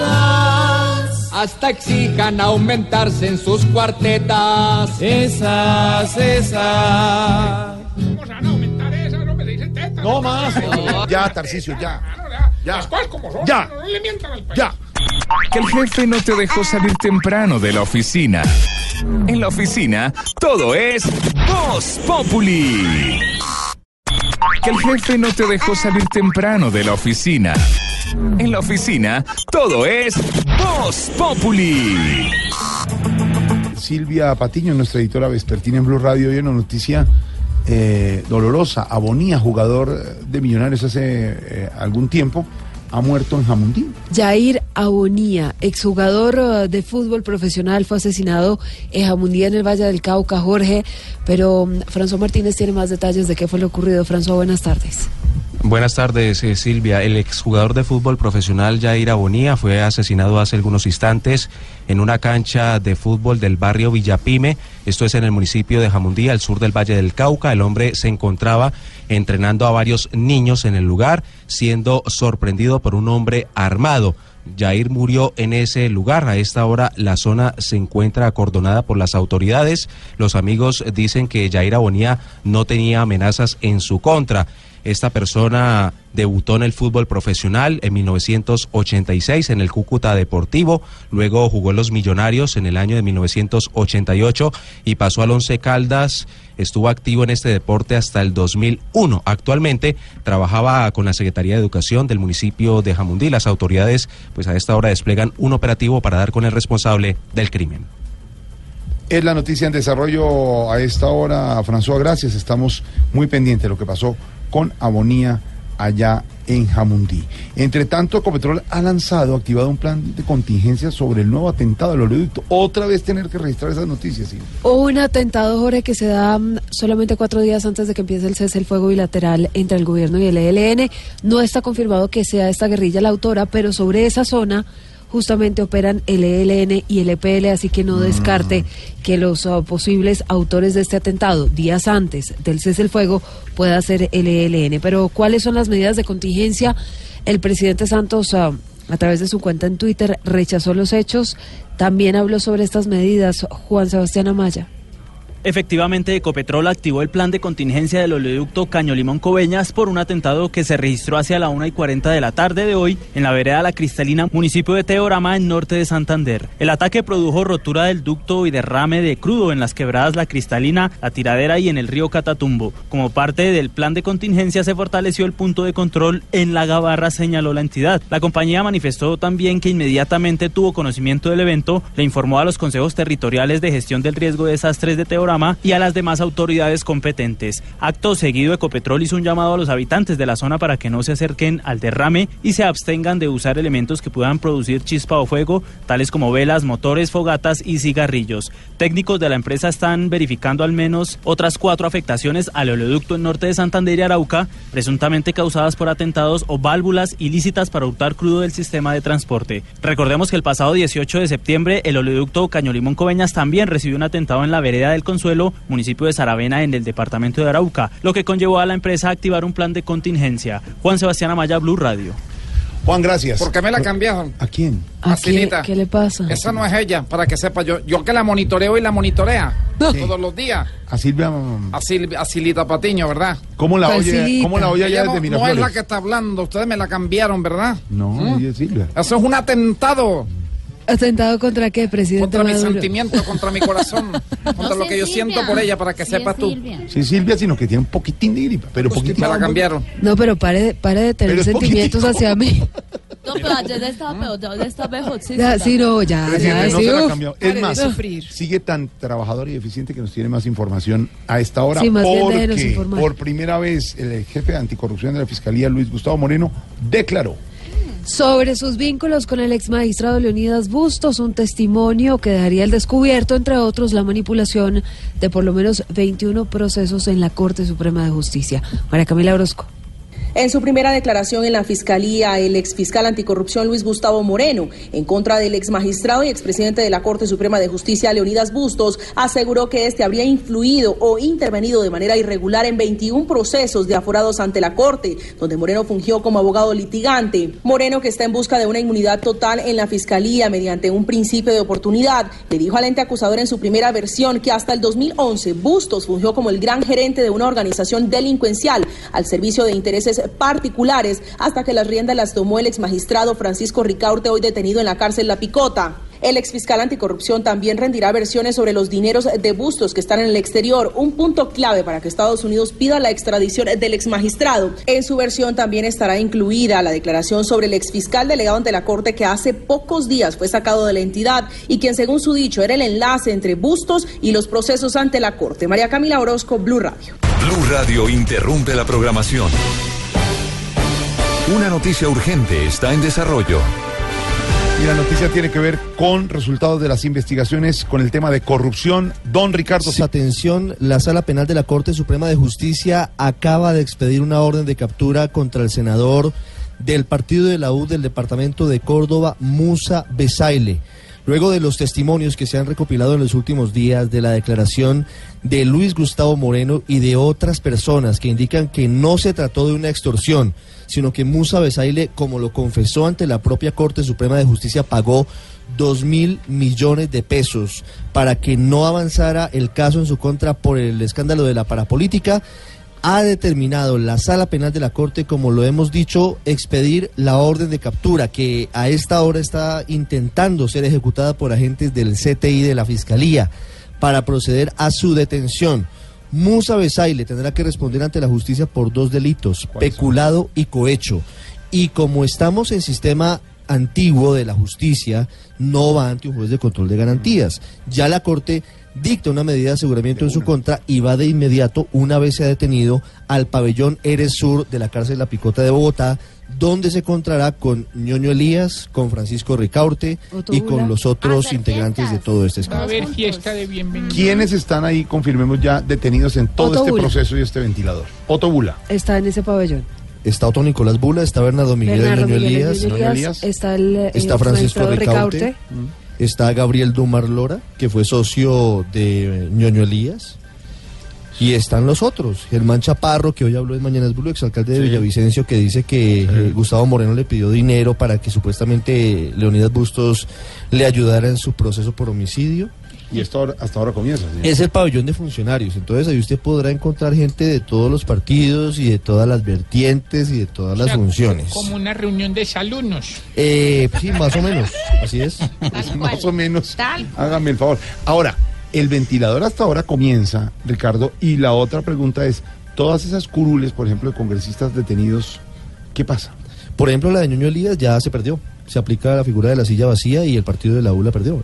La crisis de la U entre otras cosas. Que es un eso. buen castigo para los, Sí, para claro. los, los Sí, sí. partidos y movimientos En que el le caso- den en- aval a unas personas que En el caso de. Musa Besaire también podría perderse, aunque aquí tendríamos que mirar un poquito en más detalle y vamos a preguntarle a Marcela Puentes en segundos en el Congreso si aplica o no la, la silla vacía para el caso de Musa Besaile, que seguramente va a ocurrir, y esto va a reconfigurar toda la política en Córdoba, en la costa caribe, en el partido de la U, y también la política en Colombia de cara a las elecciones parlamentarias del año entrante y a las elecciones presidenciales, porque son Súmelos, 300 mil boticos, no más, entre Musa Besaile y Ñoño Elías, los dos principales electores de Colombia. Están hoy tras las rejas por el escándalo, uno por Odebrecht, de Ñoño Elías, y otro por el escándalo del cartel de la toga y de la corrupción en la justicia, aunque todavía no lo han capturado, están buscando a Musa Besaile, lo puede confirmar Blue Radio, por dos delitos, peculado y cohecho. Es la noticia extraordinaria hasta ahora en Blue Radio. Orden de captura contra Musa Besaile. Noticia en desarrollo. Aquí nos tomamos el humor en serio. Voz Populi, la caricatura de los hechos. Momento para hacer contacto con la isla, con Cuba, con Barbarito. ¡Dale, cómo va! Barbarito, ¿cómo vamos? Estoy un poco molesto, Mirafredo. ¿Qué pasó? Hoy le hacemos un homenaje a los vecinos, a Puerto Rico, con esta estupenda canción hecha por el maestro Eddie Palmieri. Ah. 1973 un tema único que le canta a esa bella isla que es nuestra vecina y que ese socarrón de presidente que tiene no le ha parado bola. Mira, no juega vivo porque tiene que ayudar a Puerto Rico. Se preocupa más por el fútbol americano que por una isla tan preciosa. Puerto Rico, Eddie Palmieri. Tiene razón. Isla linda y bonita, con sus aguas benditas, yo le a la isla de mi encanto. Isla linda y preciosa, sobre todas las cosas, yo mantengo en mi mente tu memoria. Puerto Rico. Puerto Rico, estamos en solidario porque también Cuba sufrió. Y bueno, a Puerto Rico le, las oraciones que todo el mundo pueda colaborarle porque de verdad, Sí. oye, que ese, ese tipo que tiene de presidente es una cosa maluca. Él dijo que va a pasar la semana entrante por allá. Mira pero tú, vamos a creerle. es difícil la situación de los puertorriqueños. Les Está difícil. golpeó muy duro, María, como dice usted. Y un abrazo a toda la gente en Puerto Rico. Sabemos que nos escuchan. Eso parece zona de guerra, Sí, Jorge Alfredo. que adelante. Terrible. Es que fue muy fuerte el golpetazo. Don Barbarito, ¿cómo vamos? Hablando de otras cosas, ¿cómo va todo allá en la isla, en Cuba? Bueno, tú sabes, nosotros también afectados como Puerto Rico porque también Cuba sufrió. Sí. Pero bueno, aquí pasando la situación después del huracán este Luisa. Irma. Bueno, todas las mujeres lo vuelven uno a poner el nombre que tú quieras. Claro. Pero, pero devastador, devastador, devastador. Aquí se acabó los poquitos que había en la isla, Mm. así como pasó hace 4, 6, 53 años. Hace 53 años hubo otro huracán. No, no, elegimos a Fidel. No, hombre, Barbarito. Elegimos a un decir porque llegó y se pum. Bajó a Batista y se puso él. Pero en fin, la, la cosa de la vida, la cosa la vida, la cosa la vida. bueno. Oye, eh, eh, fíjate, la situación está bárbara, mi hermano, porque cuando deciste que aquí en casa Mm. estamos aguantando más hambre que, que, ¿qué te digo yo? Que gato de ferretería. impresionante, man, impresionante. Así está de grave la situación. Oh, Barbarito. muchacho, muchacho, fíjate que ayer Mm. fui con Babalú a Zoológico Sí. y nos encontramos, tú sabes, en un palito ahí, estaba una lora, Sí. y apenas nos vio empezó a decir, Babalú, Babalú, ¿quiere cacao? ¿A Babalú le decía? Imagínate, No puede Todo ser. lo contrario, nosotros pegamos la reja. en vez de Babalú, la Lora le decía Babalú. Babalú, sí, sí, sí. No, no, no, mire, Barbarito, déjeme decirle una cosa. Dime, dime. Que hasta en eso usted nos da ese toque eh, diferente, positivo. Es, es, jugar un poquito con esa animadversión, con esas Bien, cosas difíciles y decir, hombre, sacarle pisa, sacarle punta, el Punta, chascarrillo a las cosas. Te córtate. Oye, mira, homenaje a Puerto Rico para que se recupere. Somos los vecinos, aquí estamos sufriendo todo en el Caribe. Puerto Rico, ¿eh? maestro. Eddie Palmieri. Dale.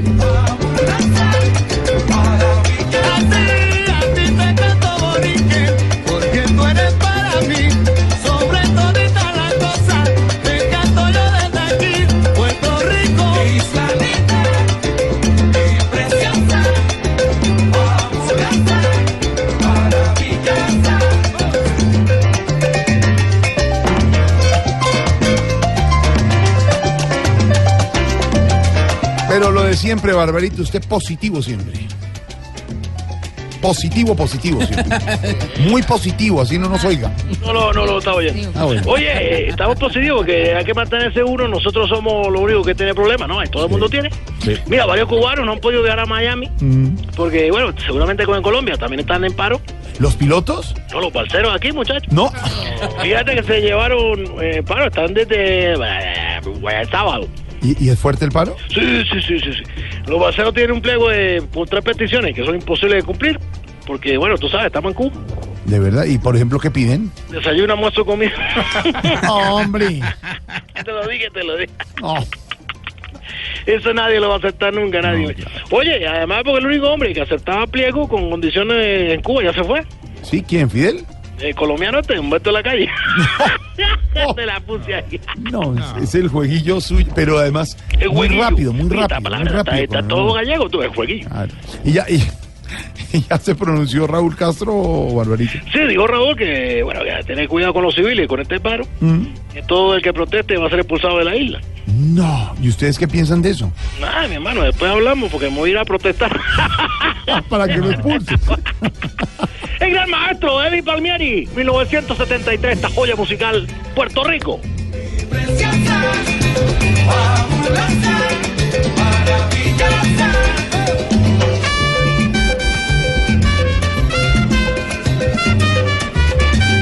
Tremendo cañón. Siempre el maestro Eddie Palmieri. Claro que sí. Óigame, Barbarito, antes de que se vaya, cuéntenos que ha llegado tecnología, algo nuevo que ha llegado. Bueno, esta semana llegaron unos turistas con algo que bueno, tiene tiene el coco rayado a todos los cubanos. Todas las muchachas lo quieren tener. Es una cosa que, ¿cómo te ayuda? Entretiene, bueno, y también cocina. Es una Barbie. ¿De verdad? ¿Una ¿Una Barbie? Barbie cocinera? No, una barbecue. No. Cocinera. No te pregunta ahí cómo es una cocinera. Ese mínimo se lo dijo su Impresionante. un compadre se llama Diego. Oye, que Puerto Rico se mejore, que se recupere. Sí, señor. Que el panfleto este que tiene de presidente lo ayude en algo. Sí, señor. Y que ojalá por el Caribe vuelva a resurgir esta isla Sí, divina. señor. Es un encanto. Sí, señor. Abrazo, Barbarito. Abrazo.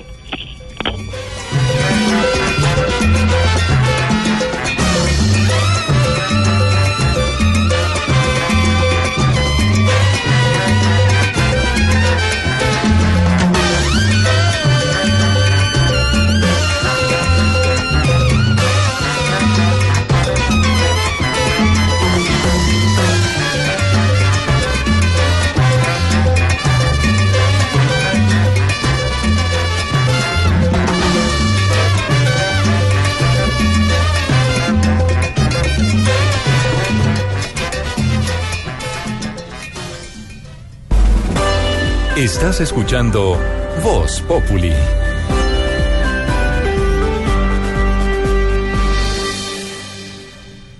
En Blue Radio disfrutamos Voz Populi. Ay, sí me sé, pero en Voz Populi no puede faltar su tintico, sí me sé. Con café Águila Roja. Tomémonos un tinto, seamos amigos. Pero que sea águila roja. A ver, tome su tintico, sí me sé. Ay, sí me sé. ¿Y qué se estará preguntando? Ignorita. Oiga, su merced, don Jorgito lindo de mi corazón. divina, señorita, ¿cómo va? Bien, sí, su merced. Corriendo, como siempre. Corriendo como siempre, sí, su merced. Oiga, su merced, ¿para qué sirven esas jodas de los magistrados, De del tribunal? tribunales. Eh, esas jodas. Elecciones. Elecciones. Sí, decisiones. Decisiones. Y esas jodas, su merced. Los magistrados del Tribunal de Paz, merced, ¿para qué es esa joda? Pues eh, lo que era teoría hoy es ya está en la práctica, ya fueron elegidos hoy los magistrados del Tribunal de Paz. Ya vamos a hablar con Álvaro sobre eso, pero siguen eh, las reacciones, Silvia, sobre el tema de la elección de magistrados de la Jurisdicción Especial para la Paz, ¿no? Y la polémica, Jorge, algunos dicen que estos magistrados, que hay varios magistrados eh, que podrían ser recusados por este tema. Lo cierto es que el gobierno ha respaldado a los elegidos y en las próximas semanas los magistrados deberán empezar a redactar un proyecto de ley que va a establecer el procedimiento interno de la justicia especial. Marcela Puentes. Buenas tardes. Y es que después de que se conoció este martes el listado de 51 magistrados que integrarán la Jurisdicción Especial de Paz, se han escuchado distintas críticas, principalmente desde el Uribismo, que afirma que no hay garantías con estos juristas para que haya verdaderas sanciones a los responsables de delitos en el marco del conflicto armado. Es por esto que el ministro de Interior, Guillermo Rivera, afirmó que todos los elegidos pasaron por un estricto proceso y si cumplen con los requisitos. Es muy complicado tenerle el magistrado que quiere cada orilla ideológica. El ministro Rivera también explicó que aún está pendiente el trámite de otro proyecto de ley en el Congreso, además de la estatutaria de la JEP que inició su discusión. Y para que pueda empezar a funcionar la Jurisdicción Especial para la Paz, es necesario también, además de esta ley estatutaria que estamos empezando a discutir, contar también con la ley de procedimiento. Mañana miércoles continuará la discusión de la ley estatutaria de la JEP en comisiones primeras conjuntas. Ahí está Marcela con la información. Don Álvaro, fueron elegidos eh, los magistrados 51, más exactamente, que tendrán la responsabilidad de aplicar la justicia especial de paz a quienes cometieron delitos en el marco del conflicto. ¿Cómo salió esto? ¿Cómo le salió esto al gobierno? ¿Cómo salió esto del, del Tribunal de Paz? Pues por ahora va muy bien, Jorge. Esta es una elección que parece magnífica, de gente muy buena, que debería dar garantías. Póngase a pensar las dos preocupaciones que tenía el país, sobre todo los escépticos sobre el proceso de paz hace unos años. Uno, que decían que no iban a entregar las armas y dos, que no iba a haber ninguna justicia porque se le iba a entregar el sistema de justicia transicional a las FARC. Las armas sí se entregaron y obviamente salen algunos a decir que no, que no todas. Pero bueno, entre lo que se ha contado, entre lo que entregaron, entre lo que se les había decomisado, eh, el gobierno suma más de 40.000 armas. Eh, mucho más que lo que entregaron los paramilitares. Ahora, los jueces, se decía que iban a ser pro-FARC. Nadie se imaginó una lista como la que vemos hoy, donde hay exministros, expresidentes de la Corte Constitucional y exdefensor del pueblo, exfiscales, exconsejeros de Estado, académicos de la mejor calidad. Aquí no hay nadie de las FARC. Pueden ser pro-paz en su mayoría, porque obviamente no se iba a nombrar en un tribunal eh, de justicia transicional para un proceso de paz a enemigos de un proceso. Pero eso no quiere decir que sean pro-FARC. A mí no me cabe duda que aquí hay personas que no les va a temblar la mano, y esa es la pregunta grande. ¿Son capaces algunos de estos magistrados, y en conjunto, de condenar a los cabecillas de las FARC? Yo, conociendo a algunos de ellos, diría que sí. Yo creo que personas como Eduardo Cifuentes, como Yesid Reyes, como Rodolfo Arango, como Julieta Lemetre, como Catherine Haik, como Danilo Rojas, no les temblaría la mano para condenar a un cabecilla hasta ocho años y si incumple hasta veinte. Y también tengo claro que ahí no hay personas que van a ir a perseguir ni a militares, ni a terceros, ni a empresarios. Por ejemplo, no creo que Eduardo Cifuentes, que fue ex vicepresidente jurídico del Banco de Colombia, vaya a salir a perseguir al empresariado desde ese tribunal. La pregunta es con qué criterios escogieron. Lo más importante es que los el equipo seleccionador era totalmente independiente. Cuatro de los seis eran extranjeros. Y eso permitió que aquí no hubiera influencias políticas de ningún tipo. Básicamente lo que se buscó fue calidad moral y capacidad jurídica. Yo no conozco todos los nombres, pero con algunos que conozco no me cabe la menor duda de que son personas de altísima calidad moral y altísima capacidad jurídica. Algunos querían, los enemigos del proceso, los que no han creído en el proceso, eh, querían equilibrio ideológico. Pero es que esto no es un tribunal político, esto es un tribunal de justicia. Allá van a impartir justicia. Una justicia especial porque es transicional. Entonces, ese equilibrio tiene un problema porque algunos de los que eh, les preocupa la impunidad por las FARC, son amigos de la impunidad para los demás. Mm. Hay muchos de los enemigos del proceso de paz que dicen que se le está entregando a todas las FARC, es porque querían un proceso de paz donde solo se juzgara a las FARC. Pero es que en el conflicto armado mucha gente cometió delitos, agentes del Estado, terceros. Y algunas de esas personas muy ideologizadas creen que todo solo se debe culpar a las FARC. Y obviamente eso no sería justicia, porque entonces ya no sería impunidad para las FARC, sino impunidad para los demás. Entonces, eh, obviamente es- este proceso apenas empieza, pero Pero va bien. Que algunas de esas personas tienen énfasis en derechos humanos, pues claro, es que esto es, esto es una justicia transicional. Esta no es una justicia vengativa, sino restaurativa. Eh, entonces, yo creo que arrancó muy bien. Obviamente le van a encontrar peros, eh, cul peros y culpas. Y va- van a decir que uno, un, por ejemplo, uno de los magistrados, por ejemplo, Rodolfo Arango, que es un profesor de filosofía eh, política y experto en temas de derecho, magnífico, columnista del espectador, eh, alguna vez estuvo una lista del Polo Democrático, entonces van a decir que es de izquierda, pero nadie se ha puesto más a la a las FARC que, le- que el Polo Democrático. Entonces todos los casos son de ese de ese calibre. Entonces yo creo que nos fue muy bien, estamos muy contentos. Faltan muchas cosas por hacer porque instalar esa JEP va a ser difícil, pero a mí no me cabe duda que estas personas van a actuar en conciencia, con una concepción de verdaderamente de justicia, porque son personas que por su trayectoria y por su manera de ser van a privilegiar los principios.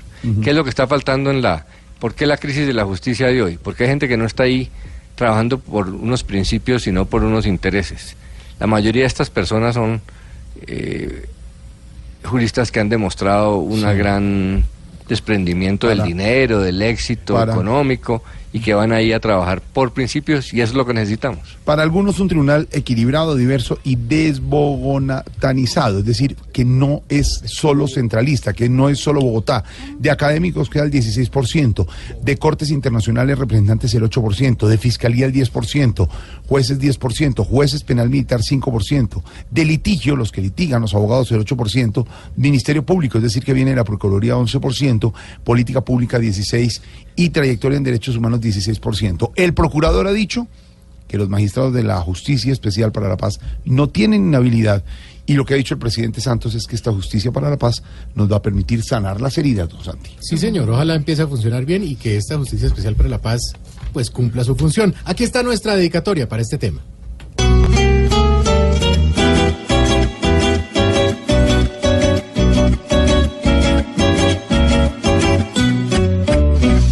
Muchos nombres con diferentes perfiles, confirmados para el tribunal mayor. Y ahora el miedo es poder confiar en ellos, cuando es claro que creer nos da terror. Ojalá la decisión del presidente llegue a darnos más confianza en el país, pues la otra justicia ya está perdida da miedo que esta tenga el mismo fin. Esperemos que ellos sí hagan justicia y que un peso no se pierda más aquí. Señoras y señores, no se tomen como un chiste un cargo bastante grande en responsabilidad. Si este es el tribunal, ojalá sea sincero, se encarguen de la paz y no otras cosas más. Señoras y señores, no defrauden tristemente y cuidado que la gente mucho los vigilará. No vayan a salir después con más enredos fuertes, pues ya es justo que aquí se pare con tanto sufrir. Estás en el trancón. Y en el trancón, todo es. Populi. En Blue Radio. Pues les contamos que las ciudades, las regiones son muy importantes en Voz Populi.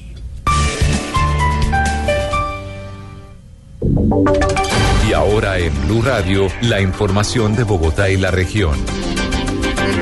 Y tenemos a esta hora, don eh, Edwards, porque mucha atención con la seguridad para los ciclistas que suben a patios vía la calera. En las últimas horas se presentó un nuevo robo en este punto que sumado a las acciones de tránsito, ahora también aparece el factor de seguridad. Añi Camacho.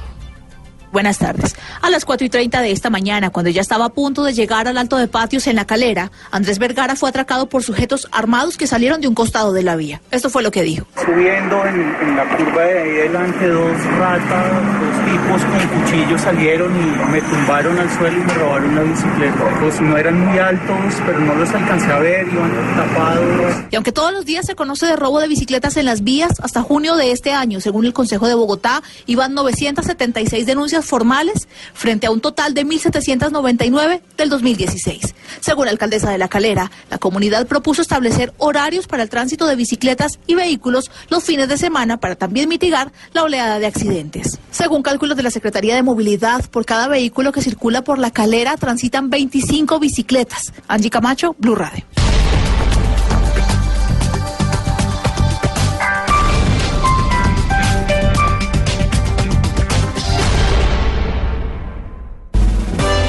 Estás escuchando Voz Populi.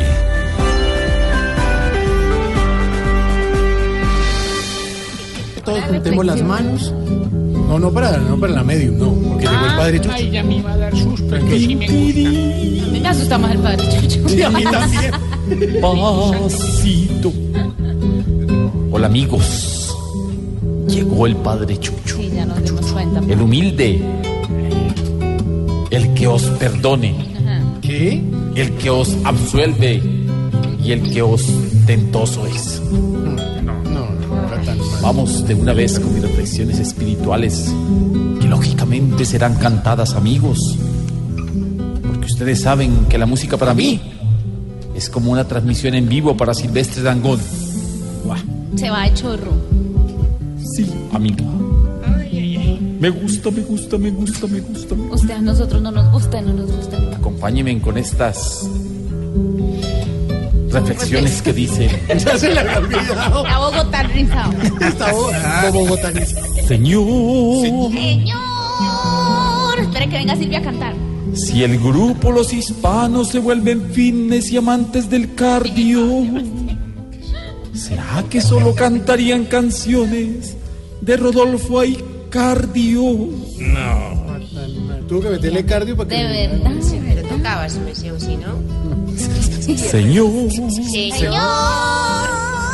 si diez morenos con afro con Andrés Felipe Arias buscan su futuro, ¿será que montan un proyecto llamado Afro Ingreso Seguro?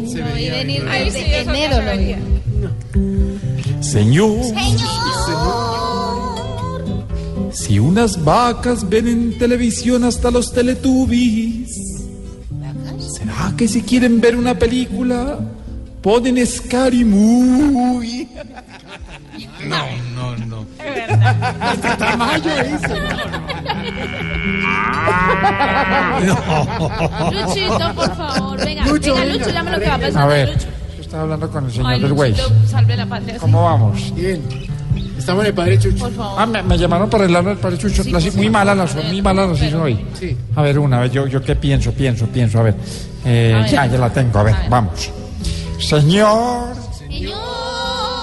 si Wendy Zulka hace una gira de conciertos para volverse rica, ¿qué hace donde el empresario le empieza a pedir tetica? ¿Qué pasó, lindo? Dijeron que sin groserías. Ya, tetica. Se va, se va. De día y de noche. Quisiera comer mi tetica. ¡No! ¡Vamos a comerciales! Ya regresamos. Voz Populi.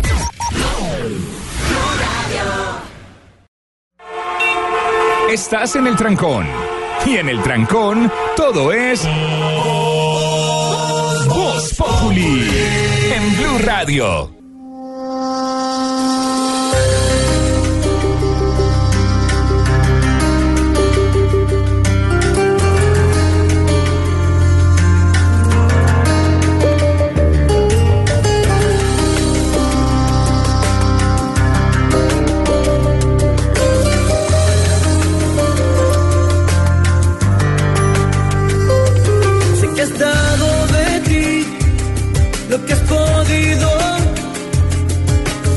Veces nos engaña el corazón por un capricho.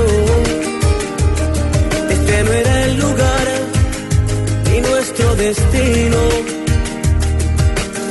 Mejor no ser amantes y solo ser amigos. No hay quien pueda contar las piedras en un río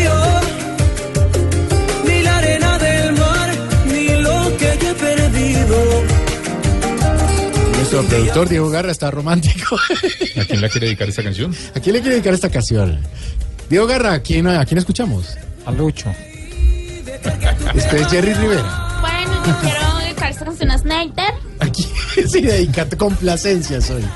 Eh, Este es nuestro Jerry Rivera, que es que era el niño mimado de Puerto Rico, ya, ya debe tener como 60. El viejo mimado. No, el viejo Ay, no, mimado. se sigue conservando muy joven. El viejo mimado. Vuela muy alto. No, señor. Pero yo te digo una cosa, esta canción tampoco es tan vieja. Del año 2002. No, si es vieja. si es vieja. No, pero vieja si fuera del ochenta y pico. pero... No, tampoco. Bueno, No, pero es- yo le cuento que yo vi a Jerry Rivera hace un par de años y se conserva muy bien. Claro. Está en sus papeles. Es que cuando él lanzó, cuando él se lanzó y estuvo en ese momento eh, que todos bailábamos las canciones, era un jovencito. Las Jerry. Rivera tenía como 20 años. El niño mimado. El niño mimado de Puerto Rico. Pero bueno, vuela muy alto. es Llegó este nuestro tema niño de. Jerry el niño mimado de Caracol. Era el niño mimado, ahora es el viejo mamado, papito, porque Ay, mira, tanto tiempo ya está cansadito. Por también. aquello de cansar. Ah, cansado. George. Sí, porque por ejemplo cuando está brava está. Arrecha, papito. Se ponen en la joda arrecha. ¿Qué tal? Bueno, hoy hemos hablado con nuestros oyentes sobre. Esta eh, canción la escogió Diego Garra. Sí, Está sí, enamorado. sí. está- Muy romántico. Bueno, nuestro productor Garra enamorado tiene derecho. Tiene derecho Pensábamos que el enamorado permanente era el otro, Andrés. ¿Por qué tiene cara de.? No, pero entre ellos no. Son pareja, son pareja. Si no, no, nada. Acá somos inclusivos. Ya no más, señor. No más. Mejor, mejor. Vamos a leer a nuestros oyentes. Hoy estamos hablando de numeral me hago el avión cuando. Y nos dice- Santiago, Santiago, ¿qué tomó? ¿Pero qué está tomando? ese tinto Se le cayó como Santiago que- se fuma eso y no Señor, no, señor. El tinto, el recorrido. tinto, el tinto. A ver, bueno, Claudita, ¿qué dicen los Jocavic? Jocavic dice, me hago el avión cuando llega el gota a gota a casa y me escondo. El gota a gota. La culebra, Allá el cobra diario, Gota a gota, ahora. cobra diario. En el hogar tenemos varios viejitos gota a gota, hermano. Es No. un problema en pañales, una renta. bravo. Le aclaramos a los oyentes de Bogotá que aquí sería como el chepito. Cobrador. El chepito. El gota a gota en Antioquia es. O el cobra diario en la costa, se llama. Julián Escobar, me hago el avión cuando niego que conocía las actividades de mi guía espiritual y de mi candidato presidencial. Fernando Muñoz Gómez, numeral me hago el avión cuando me ofrecen inscribirme en negocios multiniveles. A mucha gente no le gusta el tema. No, le tiene que hacer los locos. Carmen Nelsista, me hago el avión cuando se suben personas al Transmi, al Transmilenio con sus historias trágicas a pedir plata. Ay, no, pero. Rodrigo Castañeda, me hago el avión cuando llevo el plato sucio al lavaplatos para que lo lave quien llegó primero. Flojo es lo que es. Daniel Ramírez, me hago el avión cuando me llaman para recordarme el pago de las facturas. Hay que pagar, hay que pagar, Daniel. Numeral, me hago el avión cuando. Me hago el avión cuando pasa la hora y no llega a Tarcisio. ¡Vaya! Vaya. Ya es la ¿Por hora dice, Porque estaba chica el muñeco. Aliste el gallo. que Ya en lo tengo listo. En un minuto 20 segundos regreso con usted. Que el jefe no te dejó salir temprano de la oficina. En la oficina, todo es Voz Populi. Sí, mándame. Sí, mándamelo, por favor. Mándamelo ya. Mándamelo a mi correo. ¿Cómo, cómo, cómo? Sí, mándamelo. ¿Cómo, cómo? ¿Cómo? ¡Ay, qué, agra- ay, qué plato! ¿Qué le pasa? ¿Por qué tiene que comentar todo? Porque estamos mandando un fax. ¿Un qué? Un fax. ¿Todavía manda fa? Yo mando fax. Ese gallo provoca tirarlo a una olla y cocinarlo. hacer un Ay, sancocho. No, pero ¿qué es eso? Claudia, respeta a este gallo. Ay, no, esto, ¿será que tengo hambre? Ahora, yo digo una cosa. Eso debe ser que tengo hambre. Si tú metes este gallo en sancocho, me repones con otro gallo. Quiero meterle un mordisco. Sería el gallo de Claudia. A ver, Ay, no, parece que no hubieran hablado. ¿no? Avancemos. Bueno, sí, avancemos. Por favor, eh, Lionel, ponme una música. Oh. Ah, Claro de Luna, de Luis Frisbach joven. ¿Quién? De Luis Frisbach joven. Querido Radio Escucho, sí tú, Jorge. Está en esa etapa de la vida en la que mantiene los deditos como si hubiera pasado mucho rato en piscina. Sí. señor. Todo, todo lo tiene. Atraviesa ese periodo de la existencia en el que cada tanto se hace exámenes generales. señor. Cruza por ese ciclo existencial en el que ya no le da pena que le vean las uñas de los pies, ¿don Oscar? Sí, señor. No, geriátrico mis últimos pasos. Tenemos habitaciones con vistas hermosas. Si paga cumplidamente, lo dejamos mirar afuera. Pero si se atrasan las cuotas, lo ponemos a mirar para adentro. Y con ustedes, el zar de la ancianidad. Hoy traje un invitado del ancianato. Don Rafa, ayúdeme a presentar a don...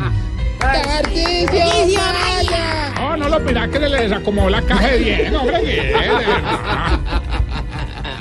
Hombre, Chiblamica, Vale, bueno. gracias de verdad por la introducción, hombre, pero yo te había dicho claramente que la metieras con política. hombre.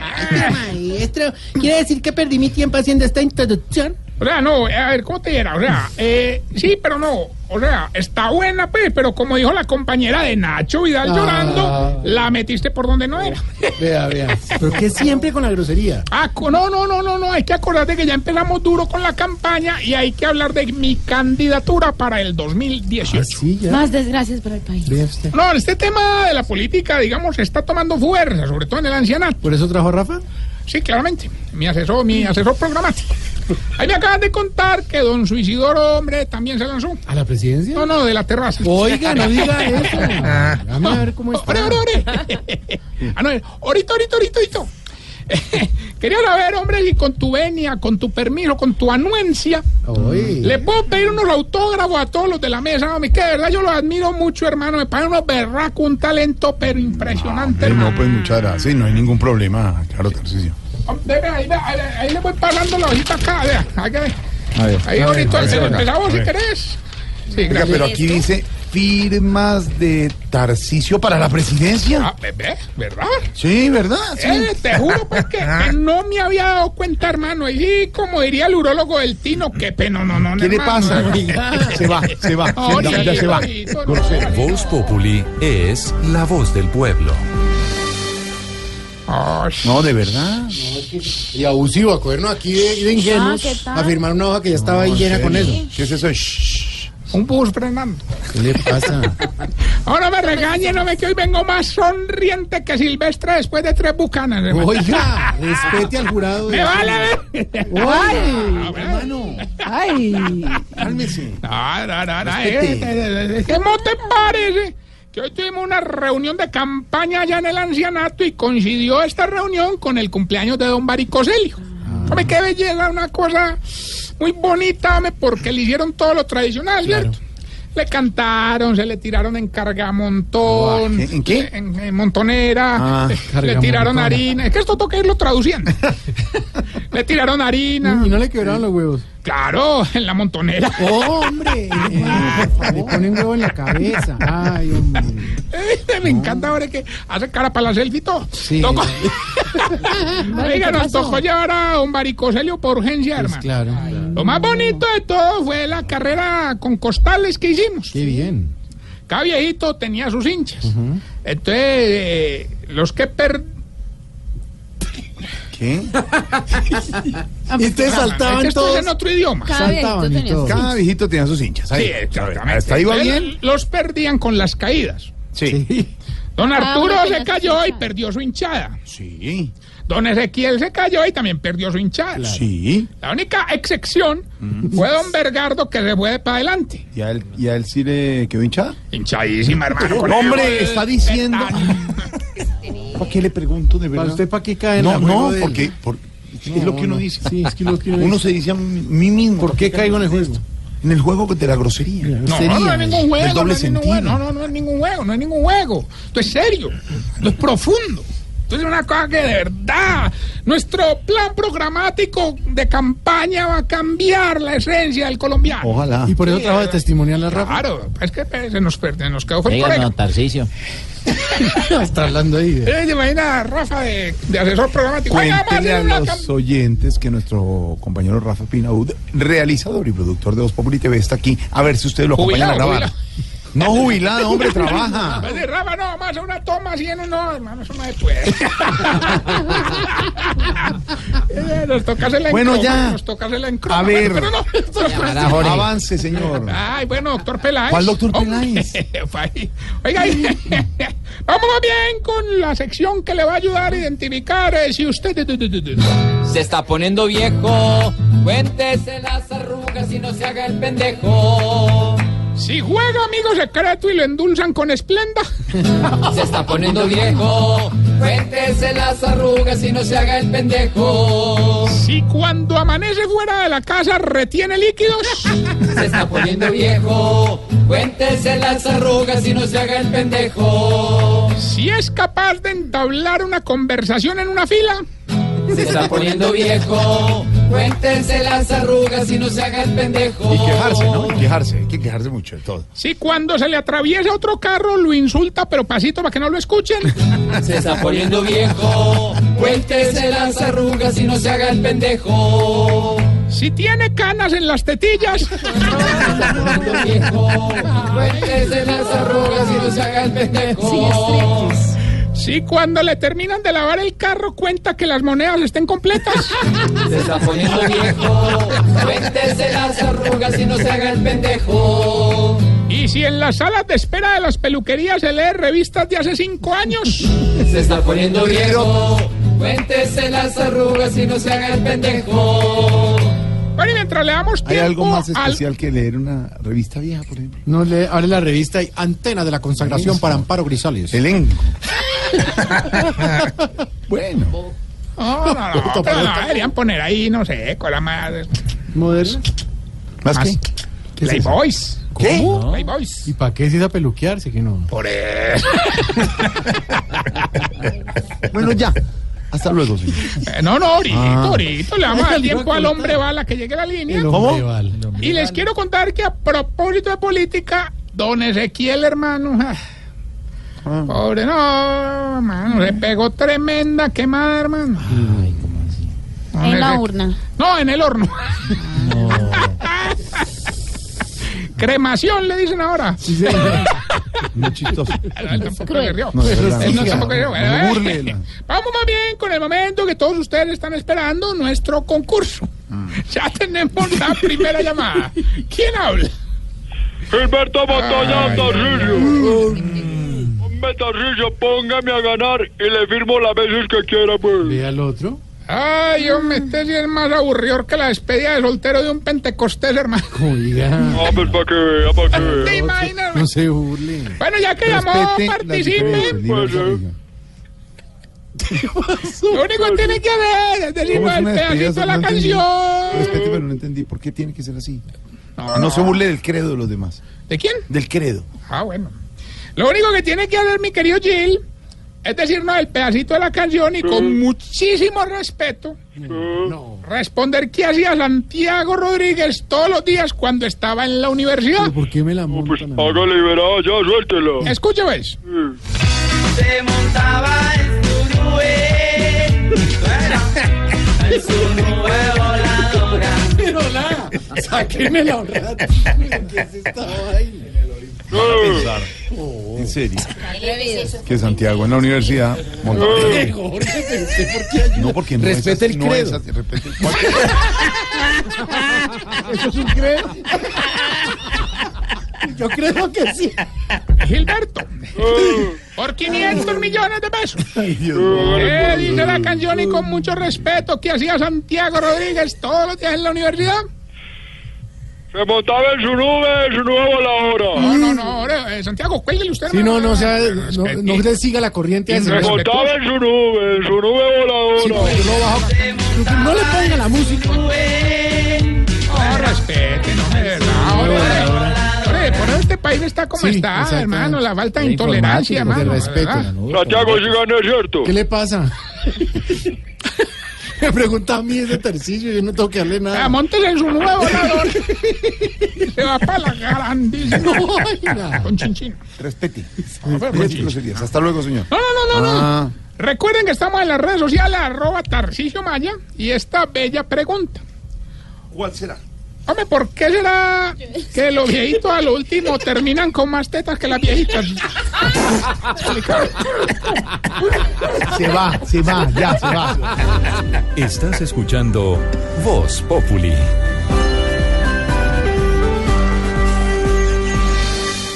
Momento para nuestra sección. Por algo será. Don Álvaro Forero, el gobierno nacional anunció que tiene ya los 9 billones de pesos para el metro de Bogotá, pero faltan como siempre unos estudios. La pregunta es, ¿por fin Bogotá tendrá metro? Esta vez sí se va a hacer el metro de Bogotá por una razón muy sencilla y otra muy conveniente. La sencilla es que se volvió un imperativo político. Los ciudadanos, no solo de Bogotá, sino del país, ya no aceptan que no se construya. Antes podían tomar del pelo, pero ahora no, porque se volvió una especie de obsesión nacional y porque está la plata. Y la plata está porque afortunadamente se presupuestó en la época de las vacas gordas, hace unos años. Si se fuera a buscar la plata hoy, pues simplemente no habría luego de los recortes fiscales tan grandes que implicó la caída de los precios del petróleo. Pero ¿por qué el metro de Bogotá se ha convertido en una obsesión nacional? Pues porque no se ha hecho obviamente y porque se convirtió en el símbolo de la incapacidad colombiana para hacer obras grandes. En Colombia nunca hemos podido.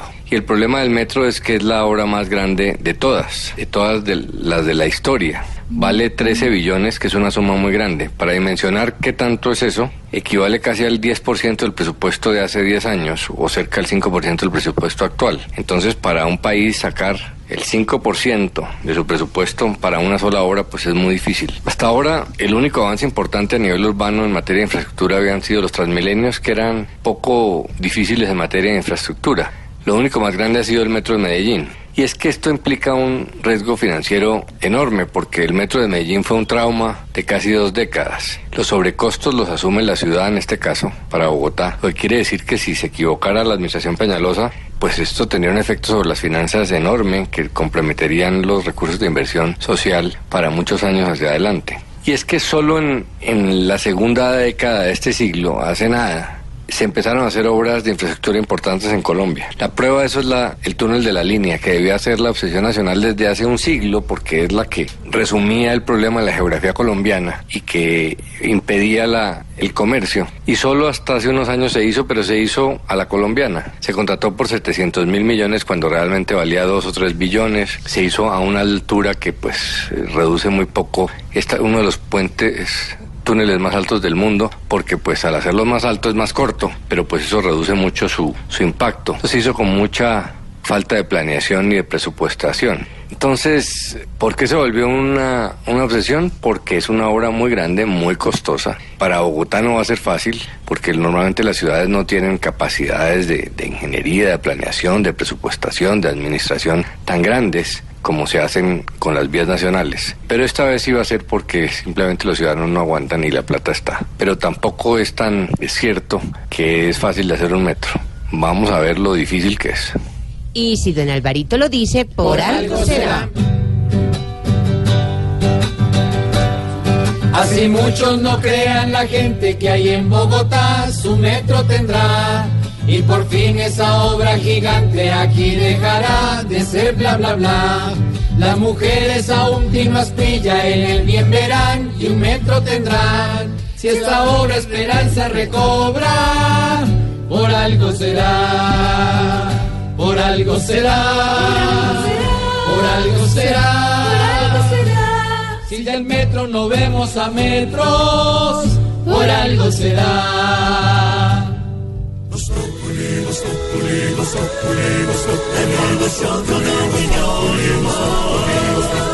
En Blue Radio. Y el presidente Maduro está muy bravo porque insiste que el terrorismo psicológico que está aplicando Trump con sus restricciones es puro cuento y que hay ruido de sables para defender a la patria bolivariana. Aquí está el cuentico del día que habla sobre ese tema. Este es nuestro cuentico del día. Si Trump tiene inteligencia, le bajará cada acción. Pues para qué penitencias a una pobre nación, cuando cada restricción trae tantas consecuencias. Donald Trump es un bocón que se está creyendo un tren. Y yo, aunque soy muy peleón, no voy a pelear tan bien hasta que me explique bien que es una restricción. Trump busca un mejor futuro de un pueblo que perdió el foco.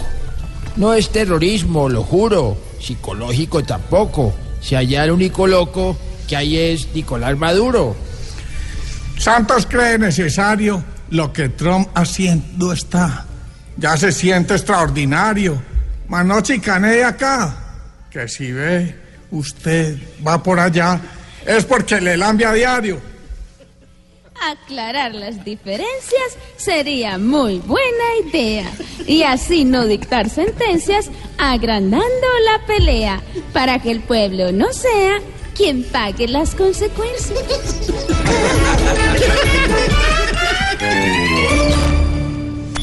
Que el jefe no te dejó salir temprano de la oficina. En la oficina, todo es Voz Populi. Cortando por lo sano en Voz Populi. Cortando por Lozano hasta ahora, don Juan, ¿cómo le va? Eh, hola Jorge, ¿cómo está usted? Sí, señor, lo que sube y lo que baja hasta ahora. Eh, subiendo el arte en Colombia, sube el hermoso Teatro Colón, Jorge Alfredo. Sube el Teatro Colón de Bogotá que va a cumplir 125 años. Los cumple el eh, 12 de octubre que se hará la celebración, pero hoy sube porque se ha conocido ya cómo será esa gala con la soprano Sumilló, con el gran valeriano Lanchas y con la Orquesta Sinfónica Nacional de Colombia. El teatro es una insignia, el teatro es un ícono de Colombia, el teatro se ha convertido bajo la dirección de Manuel José Álvarez en eh, un centro de cultura con una muy buena programación y un trabajo que ha sido importante desde el Ministerio de Cultura. Circulan ya los programas, las invitaciones y está lista la celebración de la gala de los 125 años del Teatro Colón de Bogotá. Sube el Teatro Colón. ¿Y qué está bajando, don Juan? Bajando los aviones, a propósito del hashtag, los que se hacen los aviones, aprovechando la situación de los pasajeros de Avianca. Cobrando pasajes por las nubes. Bajan todos aquellos avivatos de distinta categoría, de distinta naturaleza que se están aprovechando del sufrimiento de los pasajeros de Avianca. Quienes cobran en exceso por un desplazamiento terrestre, quienes cobran más de la cuenta por pasajes aéreos, quienes les cobran multas por no llegar a reuniones o a citas, quienes les cobran dinero por facilitarles trámites que no pudieron hacer a causa de los desplazamientos imposibles, quienes cobran de más por noches hoteleras, por comidas, por transportes entre las ciudades, por ir y volver al aeropuerto cuando no sale el vuelo, todo aquel que en vez de tener solidaridad con las víctimas que son los pasajeros frustrados de Avianca y que se están aprovechando de ellos, bajan, no hay derecho, empiezan a documentarse y a conocerse todos estos casos. No es momento de seguir aumentando los problemas de los trabajadores, de los pacientes, de los empresarios, de los deportistas, de los estudiantes que se están viendo afectados como víctimas del paro de Avianca. Hay que ayudarles, no hacerles daño, no al caído caerle bajan los avivatos y los de mal corazón que se aprovechan de los pasajeros frustrados. Don Juan, gracias. Nos encontramos mañana, lo cortando por No creo que venga, Jorge. ¿Por qué? Tengo vuelo de regreso en Avianca. Ah, no, no llega. Bueno, nos comunicamos. Voz Populi es la voz del pueblo. ¿Tu pareja te tiene más olvidado que el gobierno al Chocó? Todo para en este país menos tú. Tú ya sabes. ¿Vives más deprimido que el deprimido de la 94? Tranquilo. Estos y todos tus problemas los ayuda a solucionar la doctora Labia aquí en Voz Digo, en Voz Populi. Hola a todos, mis exploradores de la radio. A ver si esto se pone un poco Sí, caliente. Pero claro que sí, llegó doctora Labia para hablar sobre el tingues, tingues, tingues. Bueno, según la sexóloga italiana Susan Cucchini. ¿Cómo? Susan Cucchini. ¿Cómo se llama? Susan. Susan. ¿Y el apellido? Cucchini. Ok. Dice que el sexo la primera vez es como un salario legal. Casi siempre es con prima. Ah, ah, ah, ah, ¿Sí lo entendió? Sí, Bueno, Sí, bueno. Vamos de una vez con mis amantes de hoy. A Voy ver. con posición número uno. En esta, ay también Aurorita. En esta posición tenemos al amante tipo piloto. Dura días parado. Hola. Claro. Voy con posición número Dos. A ver, Aurorita, ¿cómo es No, hoy? Dois, Ay, que no tan había bella. entendido el otro. Bueno, por aquí les presento al amante tipo silvestre. Después de cuatro whiskies se le suelta la lengua. Sí. Oh, oh, oh, voy con posición número tres. Tres. Ay, muy bueno, Aurorita. No se queden sin conocer al amante Metro de Bogotá. Uno solo quiere que llegue. Ay, pero que Ah, sea rápido. Ay, sí. Que sea rápido. Voy con posición que me encanta a mí. Posición número Cuatro. cuatro. Y por último está el amante tipo Colombia. Siempre termina partido en dos. Ah, ah, ah, ah, bueno, esto fue todo por hoy. Recuerden explorarse en el comedor, en la basura, Sí. en el balcón y ya saben, a darle como la suplencia del Millos. Oh, oh, oh, no.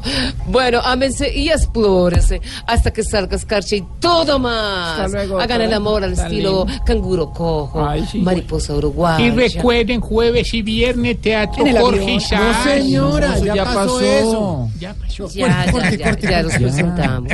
Aurorita no estaba allá, ¿no? Vamos a estar muy pendientes de lo que pasa con los magistrados, con los pilotos y además viendo qué pasa con los, la amenaza nuclear eh, que hay entre Corea y Estados Unidos. Pero ¿por qué no averiguamos todo esto consultando a nuestra taxi operador? Atentos todos los móviles de todas las frecuencias de Blue. Se necesita móvil para Rodrigo Aldana, que fue condenado a nueve años de prisión por beneficiar a Mula. Pobrecito, no pagar tanta cana por culpa de Otto. Servicio para pilotos en altos de la depresión. Parece que la Aerocivil está estudiando fórmulas para que Avianca contrate pilotos de aeronaves extranjeras. City con los pilotos de Avianca querían armar un paro, armar una revolución y lo lograron. Claro, no ve que los dejaron como armando. Servicio para Maduro en bosques de la locura. Le pidió a los militares aceitar los misiles ante las amenazas de Estados Unidos. Pregunta al móvil que si hay que ponerle cinturón de seguridad Maduro. Que no, que hace hay que ponerles camisa de fuerza R. Pero el resto de turno quedamos Blue AP. Quedamos. Aquí nos tomamos el humor en serio. Voz Populi, la caricatura de los hechos. Llegamos al final de nuestro programa y... eh, Ay, su merced, lo bueno puede no dura. ser, ¿Cómo así? Vamos a acabarlo con música. Fíjense ustedes que Ay, Timochenko dijo que el gobierno no está cumpliendo con las garantías mínimas eh, que les otorgaron supuestamente cuando ya iban a ser partido. Así que acá les dejamos esta dedicatoria a muy al estilo de nuestro Diomedes. Nos escuchamos mañana a las 4 de la tarde. Buenas noches.